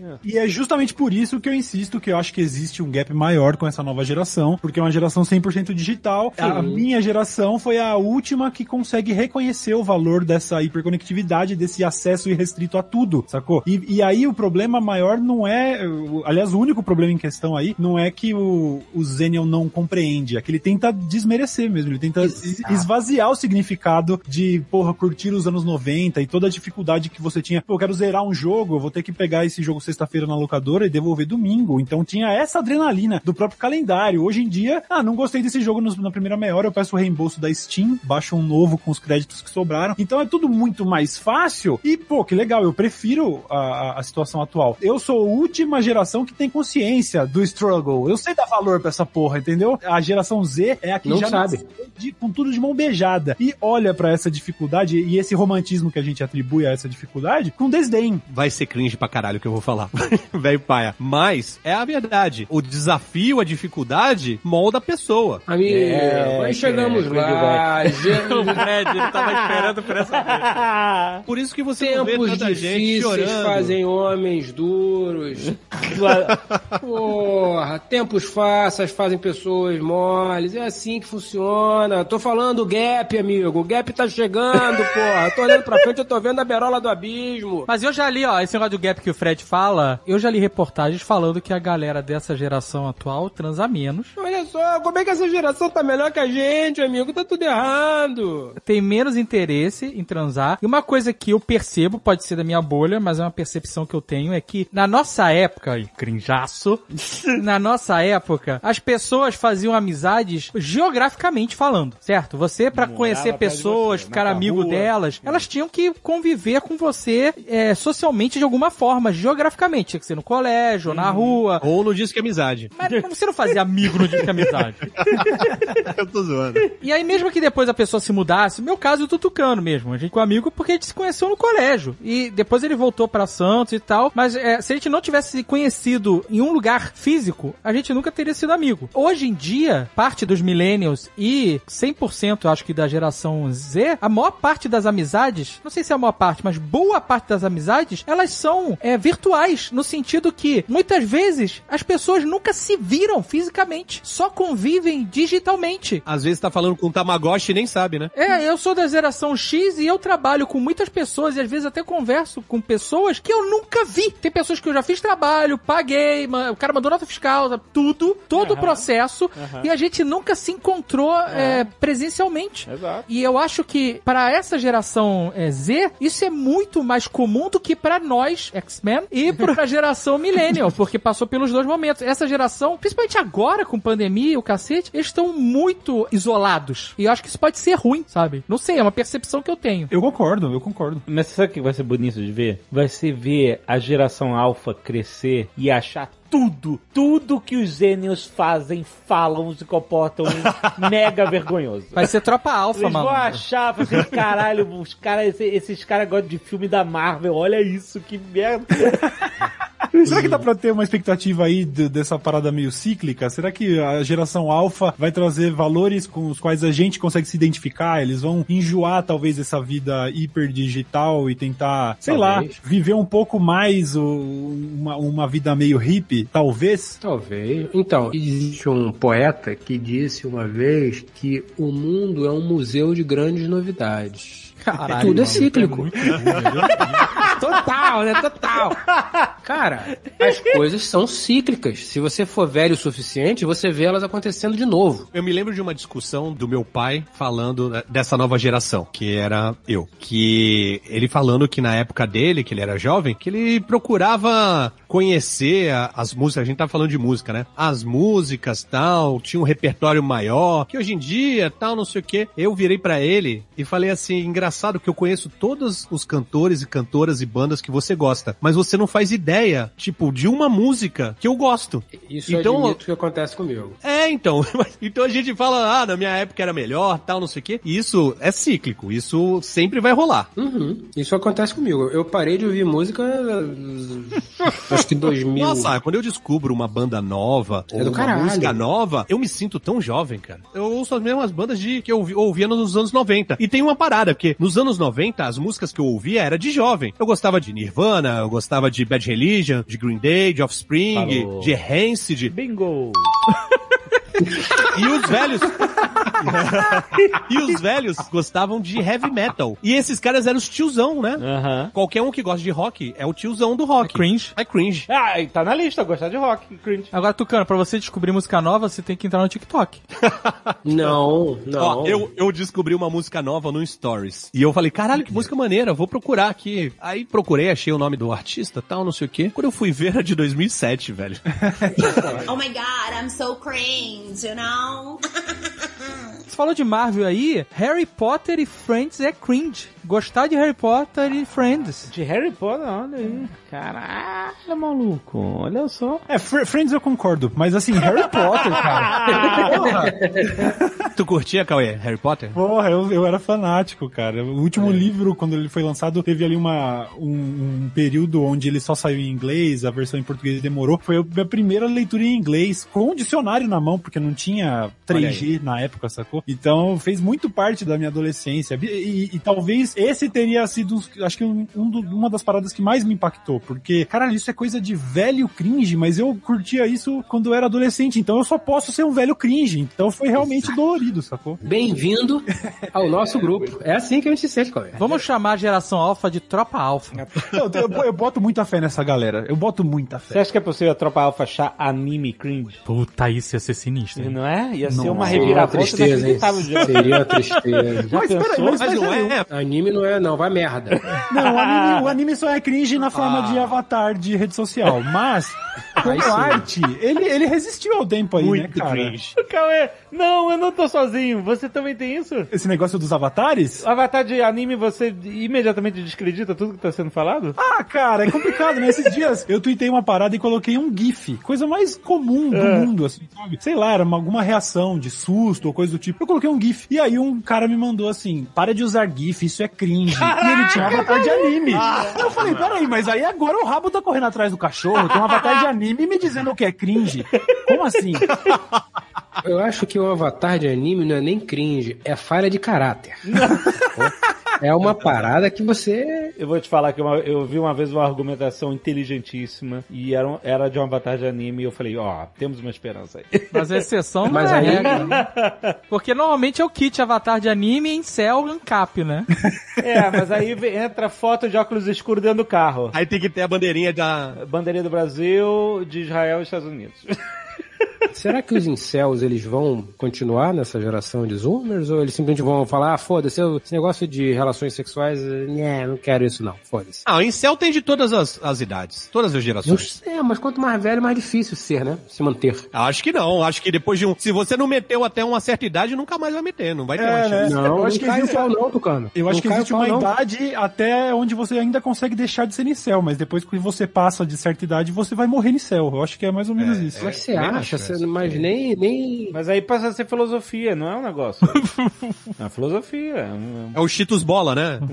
É, pô. Como é que é? É o, é o quê? A galera com o dedo sujo de Cheetos bola, sabe? O teclado fica engordurado, o controle fica engordurado.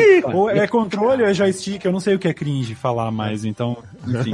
Mas se você, ó, se você pensa que o rock ficou obsoleto e virou cringe, eu também acho bem plausível dizer que o sexo daqui a pouco vai ser assim também. Com o avanço do VR, sabe? Quando, você, Né? quando você colocar ali um colete todo cheio de sensores pra, pra reproduzir tato, sabe? E você Uhum. poder transar com software e não tiver mais que passar pelo contratempo de dar um swipe right, né? Que, que já é um conceito completamente surreal, porque eu também faço parte de uma geração que se você quisesse transar, você tinha que conversar com alguém, veja só. É?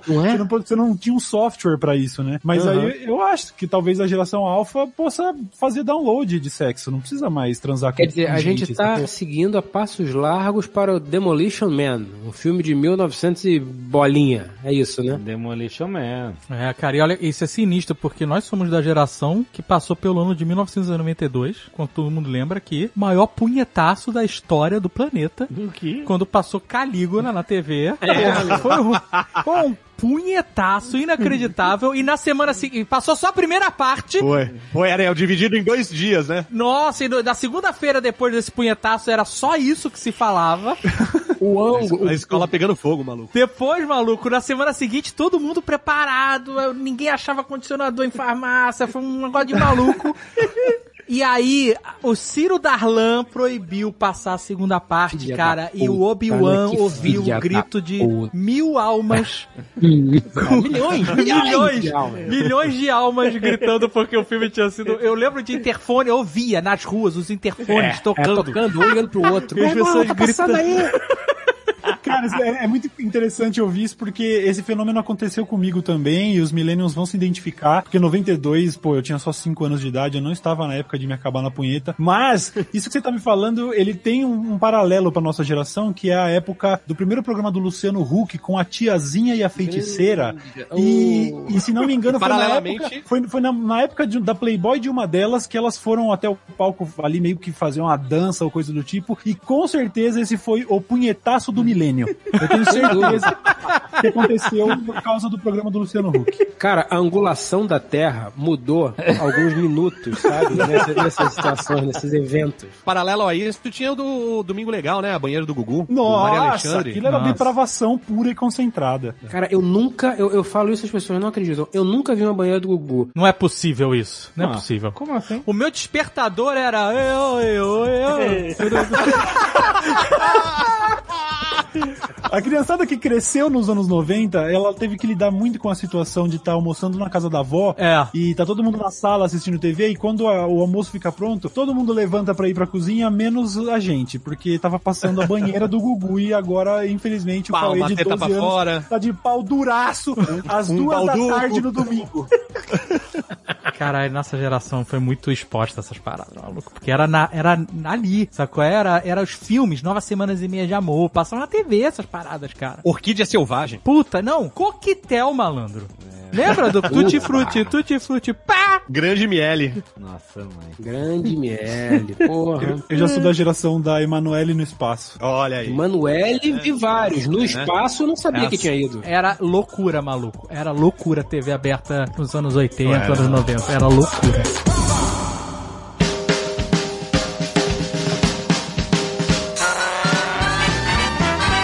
Gostar de café? Gostar de café é cringe. E o litrão, o litrão também. Chamar cerveja de litrão. Mas então. Como é que você chama cerveja de litrão? Se for de um litro, você tem que chamar de litrão. Não, mas aí não é um litrão. O litrão não era quando era um barrilzinho, aquele barril. Não, é um garrafão. Então, inclusive a Ambev chama, né? Skol Litrão. É, porque eles acham cringe o conceito de, em vez de falar vamos tomar uma cerveja, falar vamos tomar um litrão. Porque existe essa coisa que é realmente bem cringe do Millennials, que é de glamourizar o boteco sujo, sabe? E aí, não, eu gosto é de litrão, copo sujo. Isso a geração Z acha cringe. Mas isso eles têm razão. Tem, tem, tem, tem. Porque, eu volto a dizer, isso é falta de referência. Isso é falta de referência. Você não precisa tomar um litro de cerveja. Você pode tomar 250 se a cerveja for boa. O Fred, ele tá se sagrando o rei dos boomers. E é, na nossa tenra adolescência, você preferia tomar um uísque 25 anos ou uma garrafa de Red Label? Nenhum nem outro, eu achava tudo uma merda. Pois é. Hoje a você vai caninha tomar... da roça. ó. É, exato. A gente tomava caninha da roça com Sprite, mano. Você vai tomar hoje Saía pelo um nariz. Red Label ou duas doses de um 25 anos? Hoje? Hoje. Se você fosse Bom, pegar um quarta-feira eu não bebo. Quarta-feira eu não bebo. Duas doses de 25 anos, eu não tenho esse dinheiro que você tem. Ah, porra. Você entendeu o argumento? Você entendeu o argumento? Você entendeu? Você, cara, você é um cara muito fora da realidade do mundo. Não sou, não. Você tem que marcar de gravar com o Jeff Bezos, mano. Você tá numa outra parada. Não é questão de geração, né? Exato, o cara tá tomando shot de Macallan 25 anos Classe meia da social. tarde. Exato, é outra parada tua. Vocês são os escrotos, vocês são muito escrotos. Tá todo mundo tomando cu. Foda-se. Fala mais porra nenhuma, vou ficar brincando Porra, com eu, eu não tenho conhecimento algum do que é um whisky 25 anos. Eu não, isso não faz parte da minha realidade também. Desculpa, mano. o, meu, o meu primeiro porre foi tomando. A gente abria a garrafa de vodka, colocava o pozinho do suco tang dentro da garrafa de vodka pra ela ficar colorida. E aí, quando eu acordava de madrugada pra vomitar, eu matava a sede tomando mais vodka colorida, entendeu? Esse foi uma. Boa. Foi essa, Ah, mas essa teu foi a aniversário de 30 anos foi estilo Frank Sinatra, né? Não, aquilo foi bonito, aquilo foi bonito demais, né, cara? Era Jack Daniels, né? Era Jack Daniels. Ah, aqui eu vou pegar a lista de coisas cringe. A gente falou quase de todas, né? Usar cabelo pro lado é cringe. Pro lado? É, cabelo de lado assim. Foda-se, foda-se. Cabelo, cabelo. Caguei pra cabelo. É, eu tô nessa também. Eu queria ter cabelo pra colocar pro lado e deixar Pois bem. é, Eu queria pô. também. Podia ser pra frente, pra trás, pro lado, foda-se. Ó, usar hashtag nas fotos é cringe. Hashtag, ué. Mas serve pra categorizar essas fotos. Então, é disso que eu tô falando. Como que envelheceu tão rápido? A a hashtag foi inventada ontem, agora já é vergonha alheia. Como assim, mano? Caraca, maluco. Usar RS pra rir, em vez de KKK. Em vez de caca... Ah. Oi? KKKK. Pois é, pois é. RS, risos, assim, é cringe. É bom, eu nunca usei RS, mas eles acham ha ha ha cringe também, não é? Eu sou ha. Eu sou, eu depende. He he he quando é menos É, engraçado, ha ha ha É quando é aí. mais engraçado. Isso. Isso, exato, é isso aí. E pra Porra, assim, E quando é muito engraçado, em caixa alta. Em caixa alta, ha ha ha ha em caixa alta. É, não, pra eles tem gradação, diferença, tem um- inclusive, do Tem KKK. us também, tem uns us. Tem uns us também. Por que kkk é, é riso? Não, Vamos usar mais de um K? Ou dois ou É, quatro? é. Por que kkkk é riso? É, não, 3K não, não, não rola, Não rola, não fecha com racista. Então, mas por, por, que que esse kkkk é riso? Da onde Eu não sei, que eu não sei quem Que ri assim. É, aí a gente ia precisar do representante deles aqui também, né? Porque eu não faço a menor ideia. Então, ha ha ha é, é fácil, uma onomatopeia de risada. Em espanhol, o espanhol é já, é já, já, já. Já, já, já. é- Porque espanhóis falam J é R, Ha. né? Então é ha, ha, Exatamente. ha. Tá, e aí beleza, aí você tá escrevendo, é uma onomatopeia. Na época do chat do UOL, eu lia quais, quais, quais. Eu escrevia quais, quais, quais. Quais, quais, quais? Chat do UOL. Caraca. Chat do UOL. que injaço. Nossa, mano. Eu passei tantas horas no bate-papo por idade 10 a 15. Caraca. Foi a minha adolescência, cara. Eu tive um embate com uma Millennium num chat sobre Senhor dos Anéis, porque ela era. A menina era novinha e ela era fã de Harry Potter e ela tava falando que era melhor de Harry Potter. Harry Potter era melhor do que Senhor dos Anéis Ah. no chat de Senhor dos Anéis. Ah, e aí. pessoa claramente que precisa de aí? né, assessoria médica especializada. E aí eu comecei a, a bater boca com ela no, no chat. Só que, em determinado momento, eu comecei a... Virou uma conversa, um diálogo normal. E, de repente, surgiu uma foto. E ela era muito gata. Hum. E aí ela me deu o endereço e eu falei assim, foda-se o Harry Potter, maluco. Que eu sou... Olha, tá ligado? E ela Prioridade, né? e ela falou que trabalhava, era estagiária no Banco Real, então já devia ter pelo menos uns 18 anos, né? Era do Banco Real da Paulista. Aí eu pedi pro meu irmão ir lá ver se ela existia, né? Que meu irmão morava do lado desse banco. Aí ele perguntou, eh, eu queria falar com a estagiária, Marcelinha, só que era gigante, era o central do Banco Real, e a- o Banco Real nem existe mais, né, velho? É muito cringe. E aí o cara falou assim, olha, tem 5 mil funcionários nesse banco. Marcela ter 150, estagiária 30. Se não falar o sobrenome, aí meu irmão perguntou, eu falei, eu só sei que é Marcelinha Praisol. Aí era o e-mail dela. E aí não cachei a menina e foda-se. Que É isso. história! Porra, tava esperando um final felizão, caralho. Não, não, eu, eu não tive esse enlace com uma é, milênio. Não na época. Caraca. Oh my god, I'm so cringe, you know? Ó, eu achei uma lista aqui que não é de, de cringe de Zoomer. É o quão vergonha, ou quão cringe, no caso, os Zeniers, Seniors, sei lá, a geração Z, é para os Millennials. É que é. É, a moeda virou, Jovem Nerd. Ao contrário, ao contrário. Ao contrário. Olha, Ah. é a hora da vingança? É hora da vingança. Ó a tua galera, Jovem Nerd. Aí, Que ó. beleza, hein? Né, a vergonha que os millennials têm da geração Z. Olha só. Calça cintura baixa. O que, que é Dá a ver- cintura baixa? Tá vendo o que eu tô falando? O Jovem Nerd não sabe o que é calça cintura baixa. Não é possível. Não é possível. É autoexplicativo. Ah, Cintura baixa. Aonde a cintura. uma- eu não consigo imaginar, porque eu, só imagino a calça. Você bota a calça no- na cintura. O que, que é a calça cintura embaixo da barriga? Ó, cintura alta, passou do umbigo. É porque a gente não usa na cintura, né, Jovem? Você sabe. A cintura é no umbigo. A gente mim, usa... todas as calças Nossas são calças cintura são todas baixa. cintura baixa. Exatamente. Na verdade é o seguinte, calça cintura baixa, ela só cobre até o pentelho. É, não. Não, não. Acho que é um não, pouco não. mais. Porque teve uma época realmente que não faz muito tempo que as calças estavam loucas. Ah, a calça. Pois é. A calça cintura baixa. Não, calça louca é aquela calça que tem um cocô. Você fez cocô na calça. Ah, a calça estilo Aquilo- Saruel. O gan, Saruel. o gan, isso, o gancho é lá embaixo. MC Hammer, MC Hammer. Aquilo na tua época, o que que é aquilo? Por que aquilo? Eu acho que aquilo já morreu, né? Ele foi um lampejo. É, eu acho que foi um delírio, sacou? Foi tipo Um a- a delírio? pulseirinha Power Balance, sabe? Assim, uma coisa que. ela teve seus É seis culpa do meses. Rubinho Barrichello, de- de- então. é, ela teve seis meses de holofote e depois todo mundo caiu a ficha de que era ridículo. Eu acho que a calça Saruel é mais ou menos isso. É, é, Porque não faz sentido, porque uma das funções da calça é impedir que as coxas raspem, né? Que você tá com uma cueca gigante solta. Então, mas aí o fato das coxas rasparem é por causa da- da- do corpinho aí avantajado, né? Nem todo mundo passa por esse flagelo que a gente passa. Não, mas eu queria muito ouvir alguém defender essa merda dessa calça. Eu queria ver uma pessoa, um advogado a favor de uma calça Saruel. Ah, o Jovem Nerd que tem o saco rendido, com certeza ele vai conseguir defender. Não, não, não, não. Disso. Aquilo devia ser ruim pra andar, cara. O cós era muito baixo, aquela porra parecia, sei lá, não sei, não faz sentido. Mas se você tiver de fralda, talvez seja bom. É, ou se você quiser parecer um ninja do Naruto, sei lá. Daí, eu acho que calça Saruel é de quem corre com as mãos pra trás na rua, sabe? Assim, aquela coisa meio corrida de ninja. Pode ser, pode ser. As pessoas falam, mas eu não tenho ideia. Eu tenho uma ideia, mas eu nunca vi. Naruto. Não tenho mais puta ideia. Eu também não, cara. Não conheço nada de Naruto. Ótimo. A outra coisa que os millennials não gostam dos cringe, eu me incluo nessa aqui, eu também não gosto. Nos cringe não, nos, nos, nos Z, sei lá, no- nos Zeta. Centauros.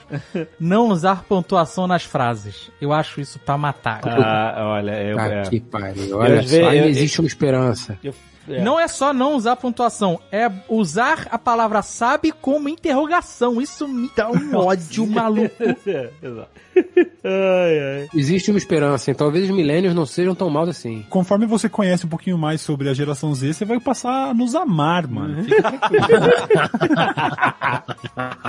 Mas tem um lado bom. Eu dou aula pra geração Z, né? Aham. Pessoal que tá na faculdade. Já dei aula pra geração O Y. boné pra trás, chega chegando com o skate nas costas, falando rabo do Idu e falou o quê?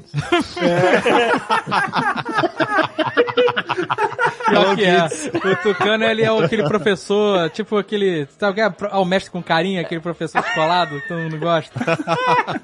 O pior é que tinha uma época que eu ia de skate mesmo. E aí, hoje em dia, hoje em dia eu não, eu não sei qual é a visão que os alunos tinham de mim andando de skate. Tipo, caralho, velho, esse velho de skate. Tucano, ele queria ser aquele professor, o, o Belucci, naquele filme Um Professor contra Tudo, Eu sabe qual lembro, é? é, lembro Tomava. Todd com Coca-Cola no café da manhã, ia de jaqueta de couro da aula. Mas tem uma parada que tu acaba aprendendo bastante com essa convivência. Tem, rola uma troca, sacou? E uma parada que chama atenção é que, em sua maioria, lógico que tem as exceções, todos aqueles preconceitos que a gente tinha há não muito tempo atrás, eles não têm. É outra cabeça. Pô, isso é fato pra caralho. Quanto sexualidade, Isso é uma verdade. um monte de, de preconceito que a gente foi criado, educado desse jeito, assim, que a gente foi perdendo, evoluindo, né? Aos poucos e até hoje. Aprendendo, né? É, aprendendo. é. Mas eles já não têm desde da fábrica, né? É, isso é de se tirar o chapéu mesmo. Eu, eu tentando ser moderninho, ainda tomo um baile dessa galera, sacou? Eles estão bem pra frente em vários aspectos que são legais pra caralho. É verdade, De- isso é verdade. Até porque é só pra isso que dá pra tirar o chapéu também, né? tô brincando, tô brincando, tô brincando.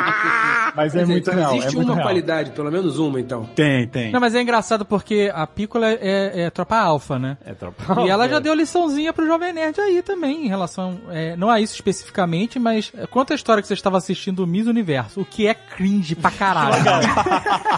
A gente não assiste mais. Era, era anos atrás, ela, era- ela devia ter entre 2 e 3 anos. E aí, a Agatha, ela viu uma, a- uma Miss entrando de vestido, ela falou assim, nossa, que vestido horroroso, não sei o quê. A Pícola chegou e falou, o vestido é dela, deixa ela usar. Com 2 ou 3 anos, brother. É, cara, é, é Tá muito... vendo? Essa é a geração que foi alfabetizada no tablet, que aprendeu a mexer no celular antes de É. começar a falar. Já comprava skin no- nos joguinhos de em dólar antes de saber falar. Mas eu fico feliz que a gente teve a capacidade de entender isso e de ajudar a cortar pra próxima geração, sabe? Esses preconceitos estruturais, essas porra toda e tal. A Gisele não vai ter isso. Ela não vai, sabe, ter que perceber em um momento da vida, caralho, tá tá tudo errado aqui, calma aí. Deixa eu repensar meus conceitos sobre o universo e a nossa sociedade. Não, não, É, ela vai ter que repensar só o uso do TikTok. pra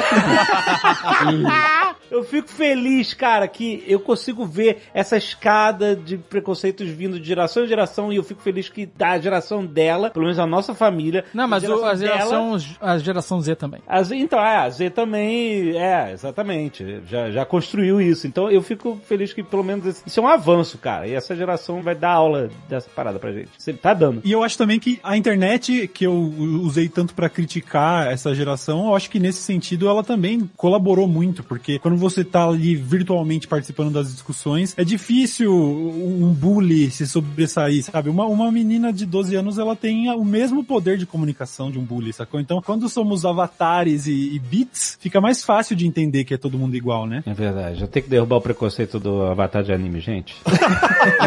eu tenho que desconstruir isso também. Oh my god, I'm so cringe, you know?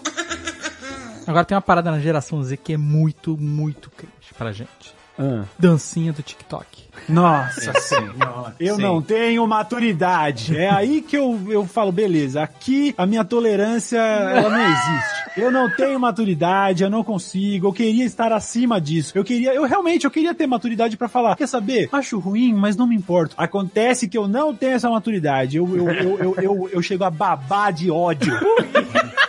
Eu sou desse time aí. A minha pressão sobe quando eu vejo. Tudo é challenge. Então, challenge E tudo é dancinha.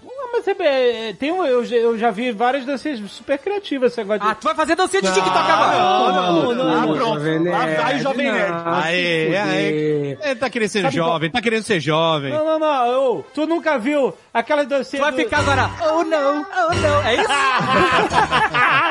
Não, cara, mas eu tô falando, tu não já viu aquela dancinha que as pessoas vão, fazem uns clipes que bota a mão na câmera e vira e tá em outro lugar, e trocou de roupa, e o caralho. É bem feito isso, cara. Ah, sim, esse, esse é um formato. Aliás, também não, não dá pra generalizar, porque com certeza dentro do TikTok, mesmo dentro do universo das dancinhas do TikTok, existe muita criatividade. O que a gente tá querendo dizer é que 99% da produção de conteúdo ali é reprodução, é aquela coisa de dublar, coisa que a gente costumava fazer no chuveiro, não tem problema. Caraca, a dublagem, a dublagem, nossa, brother, é- isso é, me dá muita vergonha. Dublar, pegar um áudio e dublar? É, eu Ih, acho- eu fiz isso outro dia no Instagram. Puta que pariu, você tá de sacanagem. É jovem demais. Você, você tá aí consolidado, tem uma carreira, entendeu? Não é, não é, isso não é a essência do seu conteúdo. O que o TikTok fez, que aí, eu- aí eu vou ser o velho cringe mesmo. Aí, nossa, agora mexeu com emocional, agora já tô até suando aqui. o que o TikTok fez foi realmente excluir o fator criatividade da, da equação para um criador, sacou? Qualquer pessoa pode ser um digital influencer por causa do TikTok, porque reproduza isso. Qual que é a dublagem da vez? Vamos falar do nenê que caiu? Então vai, dubla aí. 3, 2, 1. Ai, nenê caiu. Pronto, esse é o conteúdo. A mulher de você tem 32 anos, moça, pelo amor de É Deus. isso que eu ia perguntar. é Isso que eu ia perguntar. Cauê, pra você é mais cringe o millennial fazendo a dancinha ou o zoomer fazendo a dancinha? Ah, eu acho que o Millennial, né? Eu acho que o Millennial. É pior, Porque- né? É, porque eu, eu me lembro de quando tava surgindo essa parada, eu me lembro de ver as primeiras dancinhas, as primeiras dublagens. E era essencialmente um conteúdo de pessoas de 12 a 14 anos. Tudo bem, gente, sabe? A questão é que agora, porra, todas as vezes BBB estão dublando o áudio do nenê caindo. Você fala, pelo amor de Deus, gente. Não dá, não dá. não dá. Inventa algo, sabe? Por pior que seja, inventa algo. O lance é que o TikTok, ele tabelou o conteúdo, ó, faz isso aqui, dubla isso aqui, sacou? E, e isso aí eu acho meio triste, sacou? E, e aquele maluquinho sedutor do TikTok? Oi, é...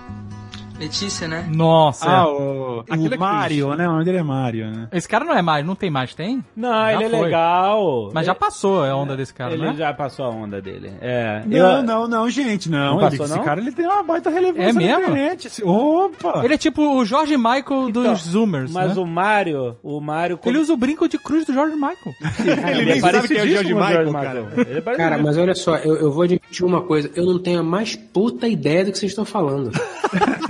Tá de chapéu até o pé, maluco. Total, total. O Mario do TikTok, da... e aí garota, como é que é o nome do... É aquele do Roy, né? Roy. Oi.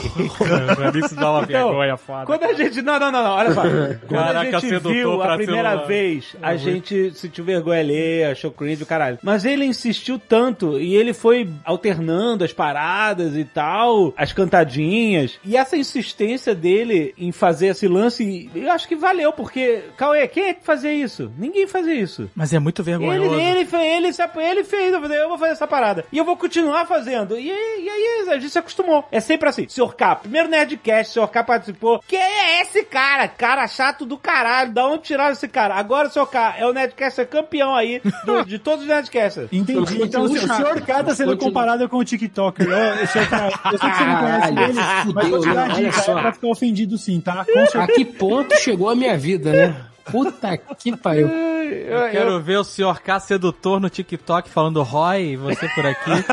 Por favor, por favor. Você quer normalizar essas paradas de vergonha, Jovem Nerd. Mas ele normalizou. Ele Não, eu tenho separou. vergonha todas as não, vezes. Mas ele- Eu- quando ele insiste, você mostra assim, ele fala assim, eu sei que é assim e eu faço de propósito Não. e é legal. Não, ele quer ser. Não. Ele não. quer, ele sabe que é zoeira. Eu tava aqui de peito aberto pra aceitar o argumento do Jovem Nerd, mas não, tá ruim, dá, tá ruim, dá. tá ruim. Não tá funcionando. Ó, deixa eu tentar traçar um paralelo pra explicar o meu recalque com o TikTok, tá? Se você pega o ambiente, o universo de música, por exemplo, a gente já sabe que tem muita gente que é, o cara é um artista, mas ele é o produto É a de, indústria, meu, é industrializado. de- da indústria, de produtores, de todo tipo de autotune, todo tipo de recurso pra mascarar a grande realidade. Ele não é um um bom músico, ele é só um produto pasteurizado feito por uma indústria. O TikTok tá promovendo isso na criação de vídeo também, sacou? Só que em vez de ter uma grande indústria, o que tem é o próprio formato, a essência, o conceito do aplicativo é esse. Não, galera, você não precisa ter boas ideias, fica tranquilo. Aqui a gente vai ter o 1% que tá tendo boas ideias, você vai lá e dubla, sacou? Faz a sua versão da dança, que aliás as, as, as pessoas nem tentam, mano. Eu, se eu ficar meia hora fazendo,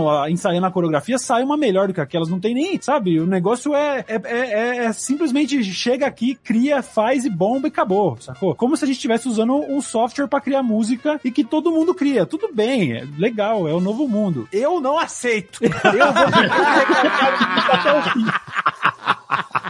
Mas na música ainda, olha só o exemplo. Tinha o pessoal da música clássica. E aí quando surgiu o jazz, a galera torceu o nariz, falou, ah, isso não é música. Aí depois apareceu o rock. O pessoal do jazz falou, não, isso aí é... Tony Bennett, não, eu odiava rock, odiava Elvis Presley, odiava essa porra, acabando com a música. É isso. Aí, choques. é, o, o rock com pop e tal, não sei o quê. Mas, o que o Cauê falou tem um sentido, porque por mais que fosse afunilando aí, você tinha excelentes músicos no jazz, excelentes músicos no rock, é, os caras com muito talento no, no pop, mas chegou uma, um momento que você não precisa ter mais nada. Você tem tudo digital pra fazer você parecer que tem talento. E não é só isso, eu acho, porque mesmo que a pessoa tenha talento, ela acaba sendo forçada a direcionar o trabalho dela pras redes que vai fazer ela ganhar dinheiro, sacou? Sim, também tem isso. Sei lá, o cara faz uma música já pensando num loop de TikTok pra viralizar, É, sacou é? É, é, é. Sim. Não, e, Isso tá ditando até a tendência dos formatos de álbuns. Hoje, um artista popular, ele lança um álbum com 18 faixas, porque é, é igual o PewDiePie subindo dois vídeos por dia, sabe? Se você não fizer um milhão de views em um vídeo, você pode fazer 100 mil views em 10 vídeos, que dá no mesmo, sacou? Então,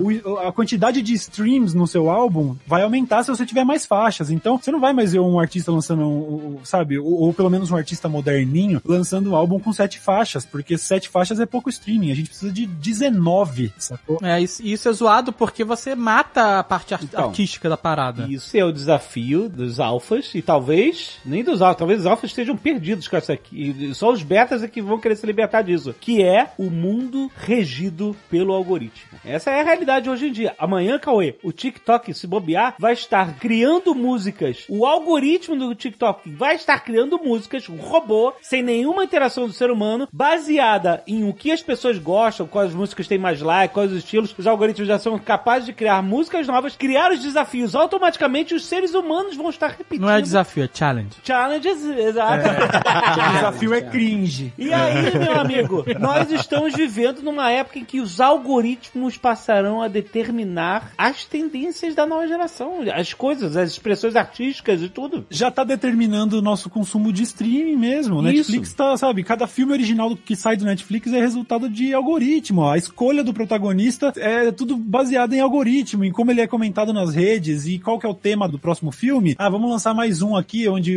sei lá, uma família que não pode fazer barulho tem que passar pelo pano, sabe? É tudo resultado de algoritmo, que também tem a ver com essa, porra, geração que tá na internet. Se eu não gostar desse filme nos primeiros 10 minutos, eu vou fechar e abrir outro. É porque isso é um pouco zoado porque você mata as tentativas artísticas. Você não pode tentar Sim. ser criativo e ousar um filme porque o algoritmo vai dizer que isso não vai funcionar. E o estúdio, sei lá, não vai apostar. né? Isso é o problema. Porque antigamente você lançava um monte de filme, um monte deles bostas, mas você tava tentando, sabe? Você tava arriscando, tava sendo criativo, tava ousando. E às vezes sai um gênio do negócio desse, sabe? Que o Bruxa de Blair hoje seria impossível. Pois é. O algoritmo vai dizer que não funciona uma história dessa. Bruxa de Blair é um exemplo, mas com certeza tem centenas de outros exemplos. E é engraçado porque até no próprio TikTok, ele tem focos de resistência, né? Porque assim, tanto o TikTok quanto o Instagram e tal, é tudo muito igual, né? As pessoas fazem tudo igual, dancinha, challenge e outros vídeos e tal. Mas, por exemplo, tem aquele maluco lá, o Kaby Lame, ele é senegalês, ele faz os vídeos Ah. onde a pessoa tenta fazer alguma coisa da maneira mais idiota possível, ele simplesmente aponta pro negócio com as duas mãos E faz o óbvio, é. e ele faz, ó, ah, abre a garrafa. A pessoa tá lá tentando beber por debaixo da garrafa, engolir a garrafa,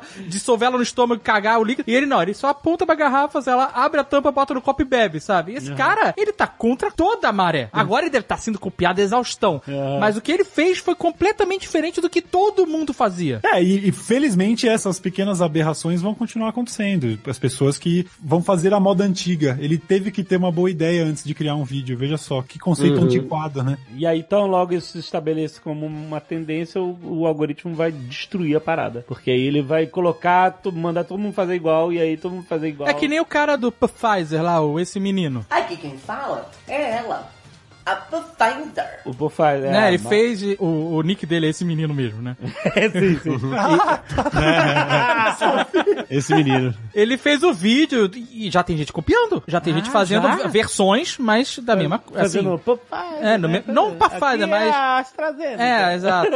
Mas fazendo com outras coisas. Sei lá, falando de coach, sei lá, sabe qual é? Sei. Nossa. Mas o cara foi extremamente criativo e, e, sabe, uma luz no, no- nesse mundo repetitivo, né? Aham. Mas vocês não precisam ficar preocupados com o futuro, porque o senhor Cato, no- final das contas, ele tá com a razão. Porque a China tá. Vários motivos, sobre vários assuntos, inclusive, mas tudo Não, bem. sobre a extinção da humanidade, porque a China já autorizou os chineses a terem três filhos. Acabou. Lembra que Fudeu. até outro dia Fudeu. era limitado a um, a um filho por casal, porque tinha muita gente. Só que começou a cair muito a, a taxa de natalidade, eles liberaram pra três. E na Espanha nunca se teve uma taxa de natalidade tão baixa. E com a pandemia teve uma taxa de mortalidade, porque lá só tem velho, né? Europa em geral é muito velho. Morreu muita gente. Eles estão desesperados com a população que tá diminuindo. Vai acabar, não vai ter mais espanhol. Então vai ter o gap. É o gap. Eu acho que aos poucos o gap ele deixa de ser um medo e passa a ser uma esperança, né? Exato.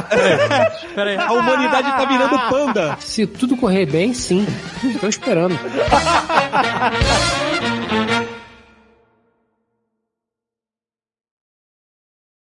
Ah, lavou, lavou até a alma, né, maluco? Valeuzão, Cauezão, obrigado por ter ace- aceitado o convite rapidão. Totalmente influenciados pelo seu vídeo, que agora vai ter o Nerdcast, e depois vai virar... Challenge. Vai virar challenge de TikTok. Aquele e- challenge de que você fica de um lado pro outro, sabe qual é? Eles vão dublar trechos desse Nerdcast, você vai ver. Vai ser complicado.